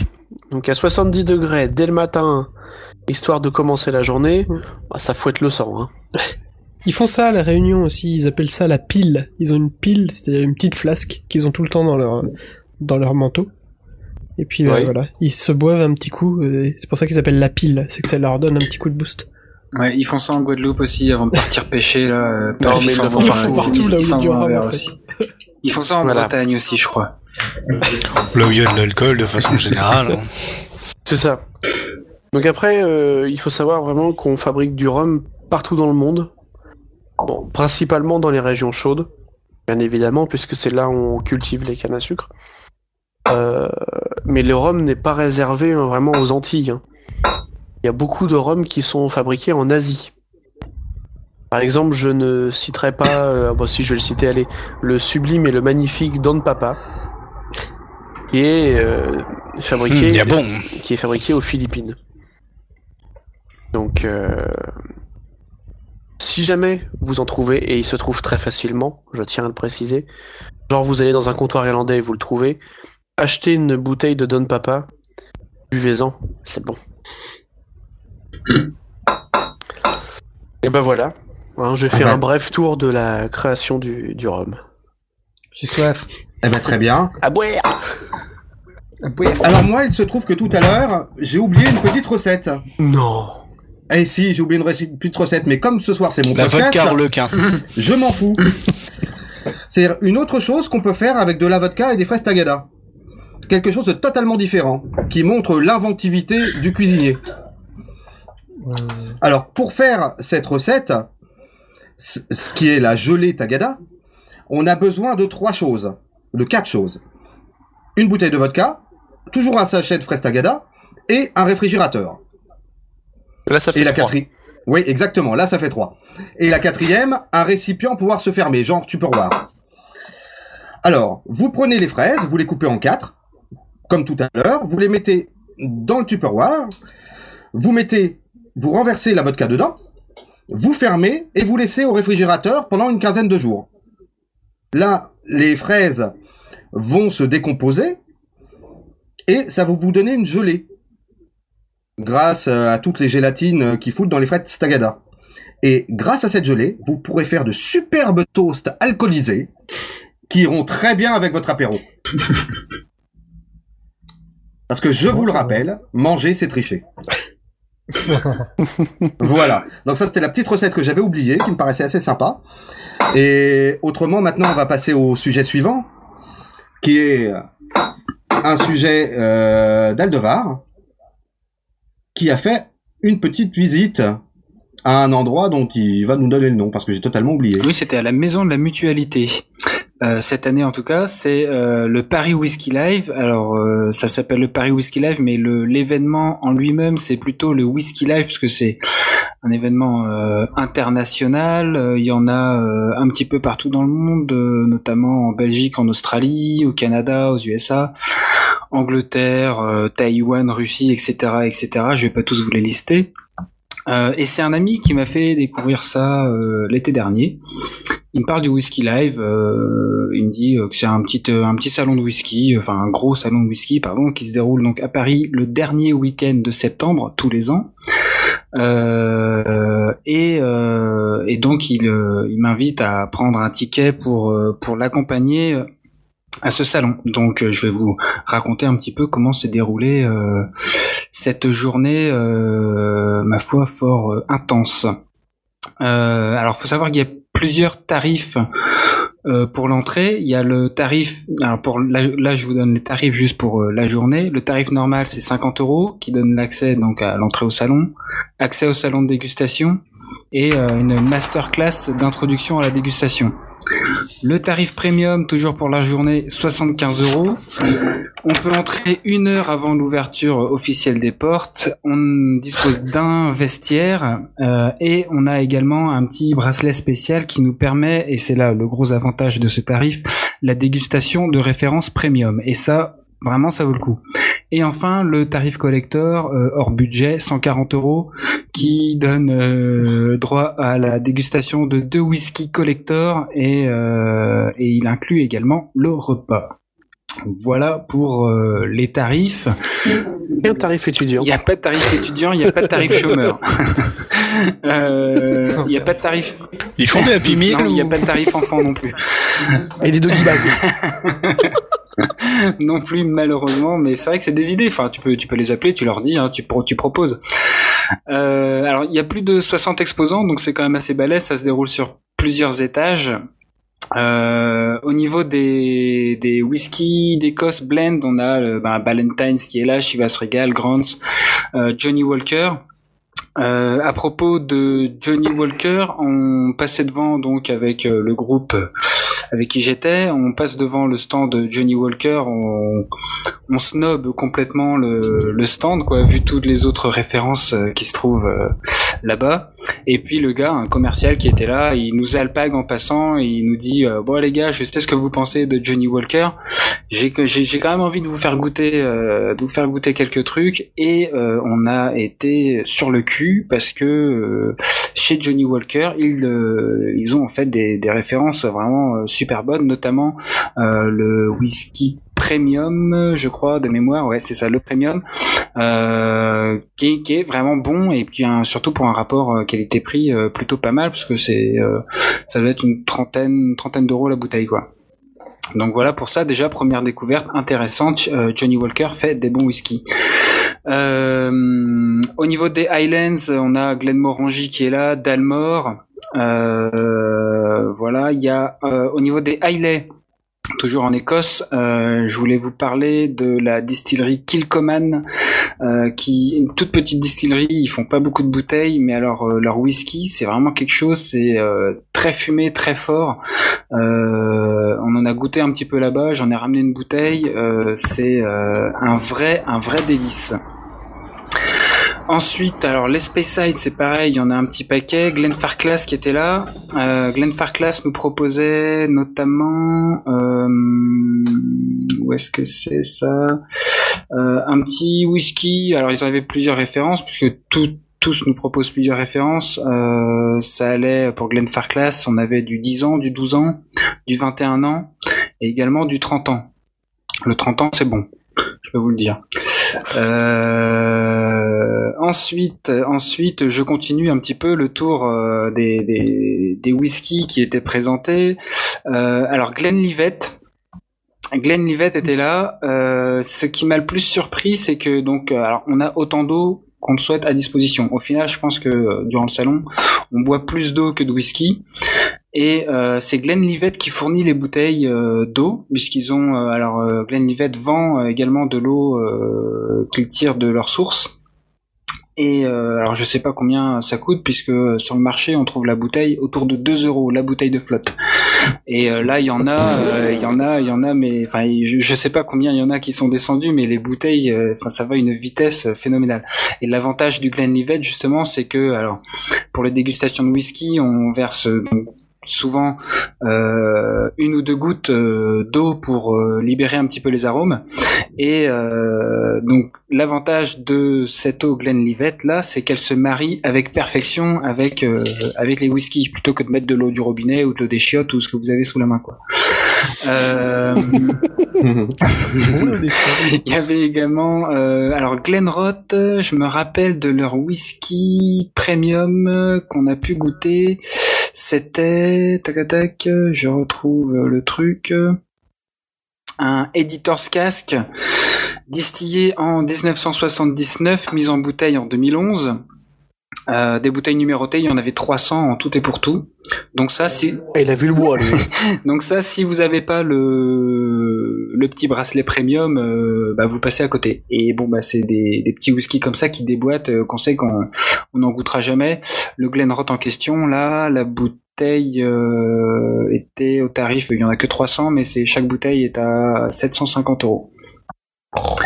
Donc quand quand t'as l'occasion de, de goûter ça, t'es tu, tu, tu, sors du, tu sors du salon, t'es content quoi.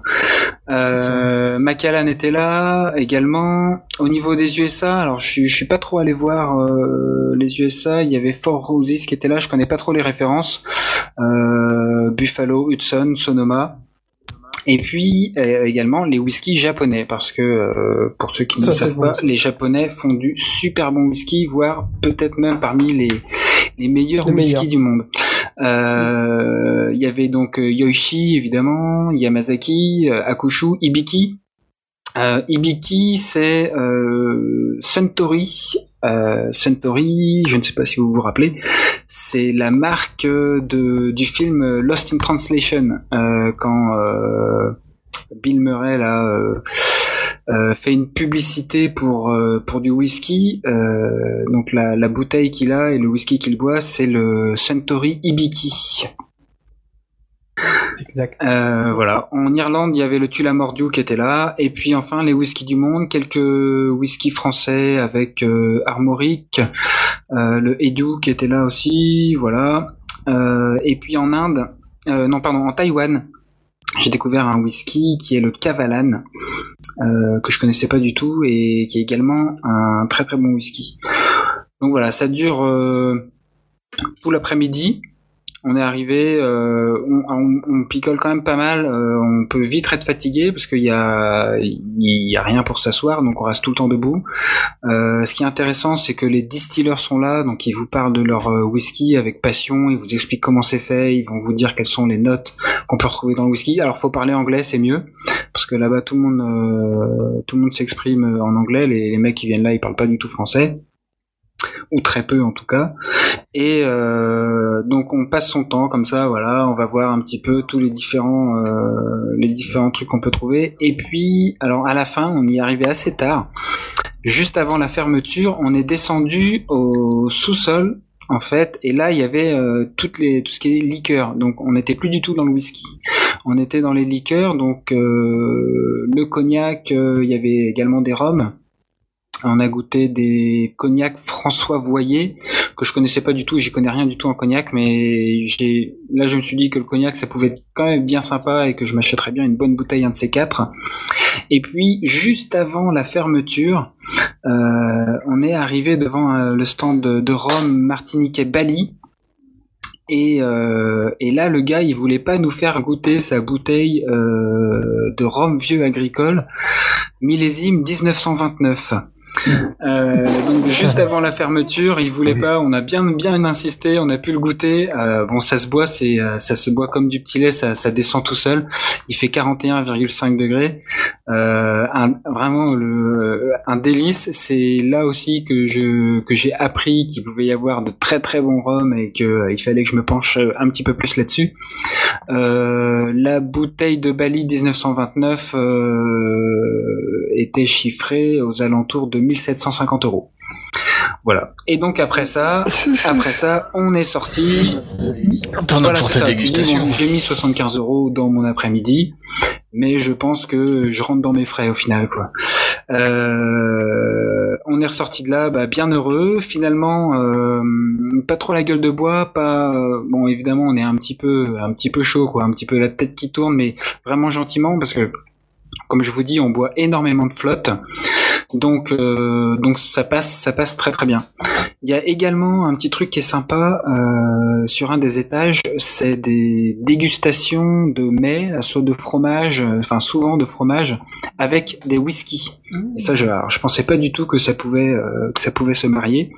Et Non, mais le fromage, ça va avec voilà, tout. c'est ça, c'est vrai, exactement. Et, et donc. Même tout seul. et donc euh, les gars disposaient de plusieurs euh, plusieurs fromages et plusieurs whiskies. Alors les whiskies étaient dans des pipettes et ils nous donnaient le morceau de fromage à manger et ensuite on versait, euh, on appuyait pour vider la, la pipette dans la bouche directement pendant qu'on mastiquait le fromage et euh, il y a des mariages vraiment euh, vraiment vraiment excellents. Donc euh, moi je pense que euh, pour un amateur de whisky, si à 50 ans t'as pas fait le whisky live, vous connaissez la suite, t'as raté ta vie. Euh, c'est vraiment un truc à faire. Je connaissais pas du tout. Mon pote, il m'a fait découvrir ça et euh, bah, j'y retourne sans problème en septembre prochain. C'est bon ça. Bah écoute, Ah. je... on va faire une bagnole de Rennes, non? Ouais, on peut faire ça, ouais. C'est carrément envisageable. Oui, je veux bien.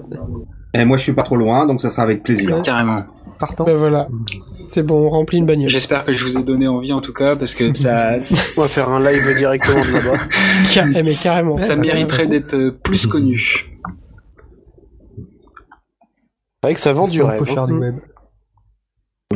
Bon, mais maintenant, je m'aperçois que c'est pratiquement la fin de l'épisode. Je pense qu'un petit cocktail serait sympa pour finir cet épisode. Mm. Je pense que Loli t'en a un. Ouais. J'ai un cocktail. Et là, je vais faire un petit cocktail à la bière. Et non, ce n'est pas le picon bière. je vais vous proposer la recette de l'espresso beer martini. Donc, euh, cocktail un petit peu particulier. Donc, euh, j'ai retrouvé la recette là totalement à l'arrache avant l'enregistrement. Donc, euh, je vous préviens, c'est un peu décousu, mais bon.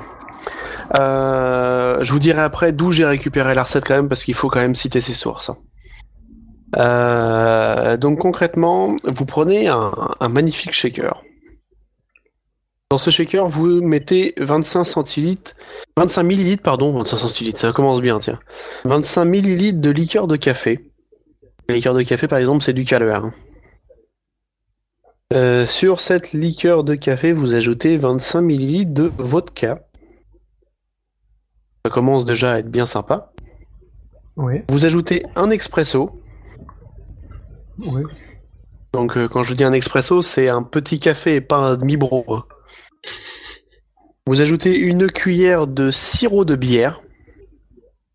Donc en fait, vous faites un sirop avec de la bière et puis vous mettez ça comme, euh, comme sirop de sucre, sauf que comme ça, il a le goût de bière. Vous ajoutez de la glace dedans et vous shakez pour bien mélanger tout ça et refroidir le mélange. Ensuite, vous le remettez dans un verre. Euh, sur ce mélange, vous mettez euh, 25 millilitres de espresso beer de la brasserie Dark Star. Ce qui est mis dans la recette parce que ils, ils font des critiques de bière, donc c'est un peu sympa. Euh, vous mélangez le tout à la cuillère, pas au shaker, à la cuillère. Ensuite, vous versez le tout dans un verre à martini en faisant exprès de faire un petit peu de mousse dessus histoire de faire joli. Vous mettez 2-3 grains de café pour la déco. Et c'est parti. Donc ça, c'est exactement ce qu'on peut prendre au petit déj. Exactement, en plus c'est vendu comme ça dans, le, dans la recette. hein. Donc euh, Avec une tartine. avec une tartine, voilà, au petit déj, histoire de te mettre. euh, C'est rapide à faire. euh, C'est bon pour la santé, c'est vivifiant. Mm. Le secret d'une bonne journée. Voilà, exactement. Donc, euh, je tiens à remercier les, les petits gars de Craft Beer Channel sur YouTube pour cette magnifique euh, recette. Et puis, euh, et puis voilà. Et puis voilà, donc euh, là on arrive à la fin. Donc à la fin, euh, je sais que vous faites tous plein de choses.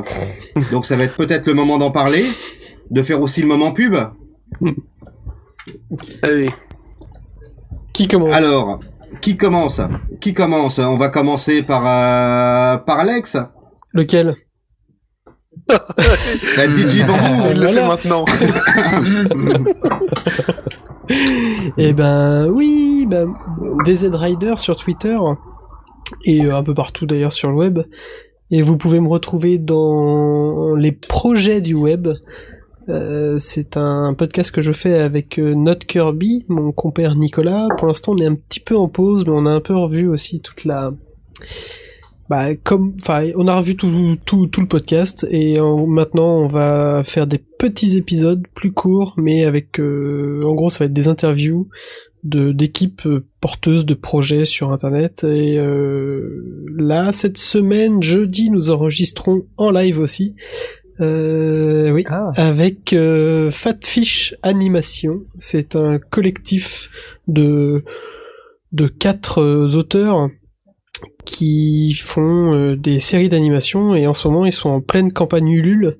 Donc euh, voilà, il- ça finit dans dix jours maintenant et ils ont quatre euh, campagnes Ulule et ils font des su- de la su- très bonne série d'animation, c'est à aller voir. Donc c'est- c'est fatfishanimation.com et on en reparle avec eux euh, jeudi. Voilà, Bah mets, mets l'adresse sur le chat, ça sera toujours sympa. je fais ça. Ok. Et, et toi Aldevar, qu'est-ce que tu fais? Eh ben, en ce moment, avec euh, mon comparse euh, Redscape, on anime un- une petite émission musicale. Si vous aimez les musiques électroniques, c'est Les Abyssales qu'on peut retrouver sur lesabyssales.fr et puis le compte Twitter arrobase les underscores abyssales. Et puis pour mon compte Twitter, c'est arrobase underscore aldevar. Voilà pour euh, mon activité en ce moment. Ah, c'est bien les abyssales. C'est trop trop bon. Je suis fan. Ouais, on écoute des bons sons électro, on trouve des petits trucs sympas, on se prend un petit peu la tête pour trouver des sons euh, un peu cool euh, qui sortent euh, de l'ordinaire. À base de popopo. Et pas que. Pas que. Pas que. Ben, moi, comme, comme je t'ai dit tout à l'heure, j'écouterai pour Ouais, mais tester t'es pas demain, obligé, mais tu sais, hein. moi, je suis T'es un vieux, hein. Ah ben, je peux Oui, toujours essayer. Hein, euh, moi, la musique électronique, je te l'ai dit tout à l'heure, pour moi, ça finit à Dépêche Mode. hein. Mais bon, euh, le reste, ça n'existe pas. C'est un peu, un peu radical quand même. hein. Après, il y a eu Pop Up the Volume, Ouais fin des années Voilà. 80, et là, j'ai arrêté bah, C'est direct. exactement ça, les abyssales, pop up the volume, on y est. Ok. Et Baptiste, Quix, toi, qu'est-ce que tu fais? Donc euh, moi je fais pas grand chose. on peut me retrouver sur Twitter, donc atquix q u i k underscore s. Et sinon j'ai un blog avec euh, ma copine euh, où on fait des trucs euh, Salas. geek et autres euh, qui Ah, s'appelle des fois on fait des trucs.com. Voilà. Oui, je l'ai vu, euh, c'est un site assez sympa en plus. Il n'y a pas grand chose pour l'instant, mais ça. C'est dans le titre. Des fois, on fait des trucs, donc des fois, on en parle. Des fois, on n'en parle pas. Donc, il n'y a pas de régularité, il n'y a pas de sujet précis, c'est quand on a envie. C'est ça qui est Là, bien. je vais sûrement préparer un petit truc sur une visite de. enfin, un festival BD que j'ai fait euh, ce week-end. Donc, juste pour mettre des photos des quelques dédicaces que j'ai. Enfin, qu'on a, qu'on a récupérées. Et voilà. Et il y aura du do it yourself, euh, des, des, des petits projets comme ça euh, qu'on fait quand on a le temps. Eh bien, prends ton temps alors. Et John, on-off, qu'est-ce qui qu'est-ce que tu fais toi? Alors euh, moi du coup on fait partie donc avec euh, Alexandre euh, Loli de Dudes and Beers. Ça nous arrive d'écrire sur euh, le bidule.org aussi. Et du coup j'en profite pour vous parler très très brièvement d'un event qui se passe donc à la fin du mois de mai, la dernière semaine sur Paris qui s'appelle la Paris Beer Week. Euh, donc du coup on en a parlé dans le dernier épisode. Euh, je pense qu'il y aura plein de bons trucs à tester. Donc donc euh, les pochards et ceux qui ont envie de goûter des trucs viendés. Bah, on va viander. Parce que c'est qu'une surprise, nous on y sera. hein. Ben, il y a des grandes chances que j'y sois aussi. Ah, ça c'est bien ça. Et donc, The Loli, donc toi, on sait que tu fais le bidule, hein, mais tu fais aussi plein d'autres choses. Le bidule, quand j'y pense, c'est quand j'ai un peu de temps. Euh, surtout quand j'y pense. Et puis sinon, euh, bah, Dudes and Beers. Ce qui prend le Ouais. plus de temps, en fait, on va dire, en ce moment. Euh, Des fois, il m'arrive, je m'incruste chez Péremptoire pour les éclairages quand il y a personne. Oui. Quand il y a personne, bah, je suis la roue de secours. Mais non, pas ça. Et puis sinon, euh, sais, il me manque un invité, tu Ah, vois. ok. Et puis sinon, bah, euh, en fait, grosso modo, on va faire simple. hein. Là où il y a, là on se marre, bah, je, suis- je peux être là. Là où il y a de l'alcool, bah, je peux être là aussi. En fait, là où on vit bien, bah, il y a de chances que je sois peut-être là. C'est beau. Voilà. Et d'ailleurs- donc et- sinon sur Twitter, euh, Et @theloïs76. d'ailleurs, on est tous sur FreshPods. C'est parce qu'on est, Ouais. parce qu'on vit bien Oui. là-bas aussi. Ouais. Ouais, C'est un peu notre deuxième maison. tout à fait. Ouais. Bon, bah maintenant, je vais parler de moi. euh, donc moi, c'est Zafeu euh, sur. euh, moi? bah à toi, toi, toi, c'est la grosse partie, donc je te laissais pour la fin. Voilà, toi tu es la grosse partie. Voilà. C'est bon, tout est dit. Ah, la grosse partie, on m'a jamais traité comme ça. Donc moi sur Twitter, euh, Zafeu, euh, Z-A-F-E-U. Euh, moi je suis euh, où on veut bien m'inviter. C'est tout. Autrement je ne fais rien tout seul. Et donc j'ai fait un éclairage il y a pas longtemps. Et si euh, Péremptoire Ouais. est d'accord est d'accord pour que j'en fasse un autre, ça sera avec grand Ouais. plaisir. Avec plaisir, tu viendras avec Loli, hein, si... Pas de Ouais, problème. ouais, ouais. Et maintenant Péremptoire, je crois que tu as plein de choses à nous dire. Oh, pff, voilà, je, je commence par où Par toi. Alors, déjà, euh, @péremptoire sur Twitter. Est-ce que je liste? Allez. Ouais, allez, je vais lister rapidement. Les éclaireurs, il y a Quinovi, il y a hors cadre. Oh, je te vois Randall Flag. Je t'attends Randall Flag. Maniez-vous, bordel. hors cadre, il y a le Mitterrand.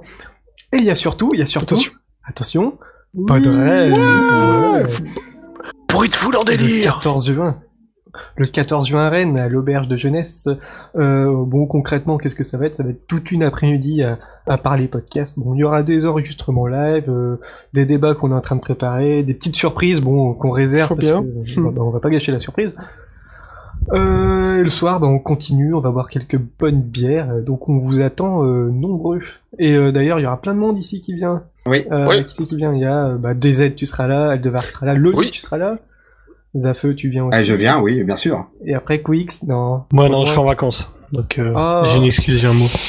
Je suis on en train de visiter. un- Bah non, c'est pas que c'est trop loin, c'est que c'est pas tous les jours que euh, je peux me promener dans les rues d'une ville euh, en kilt avec une hache à la main sans qu'on me dise rien. Donc malheureusement, ça tombe pas le bon jour, ça tombe le jour des médiévales de province, je suis désolé.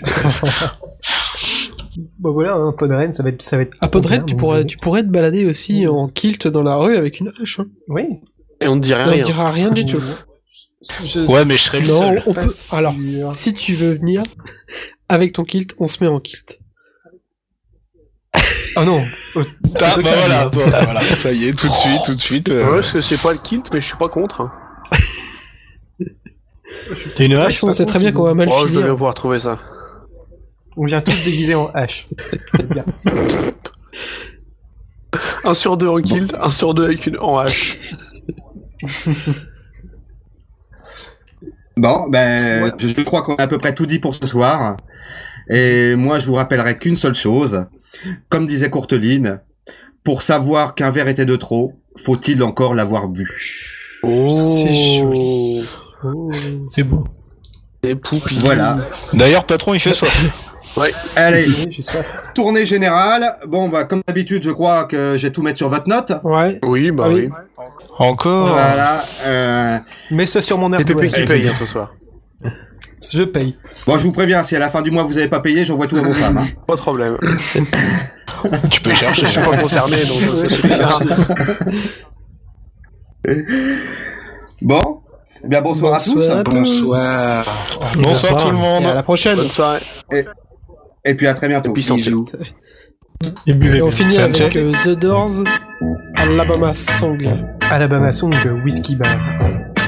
Tout de suite dans les nocturnes. Well, show me the way to the next whiskey bar. Oh, don't ask why. Oh, don't ask why. Show me whiskey bar. Oh, don't ask why. Oh, don't ask why. For if we don't find the next whiskey bar, I tell you we must die. I tell you we must die. I tell you, I tell you, I tell you we must die.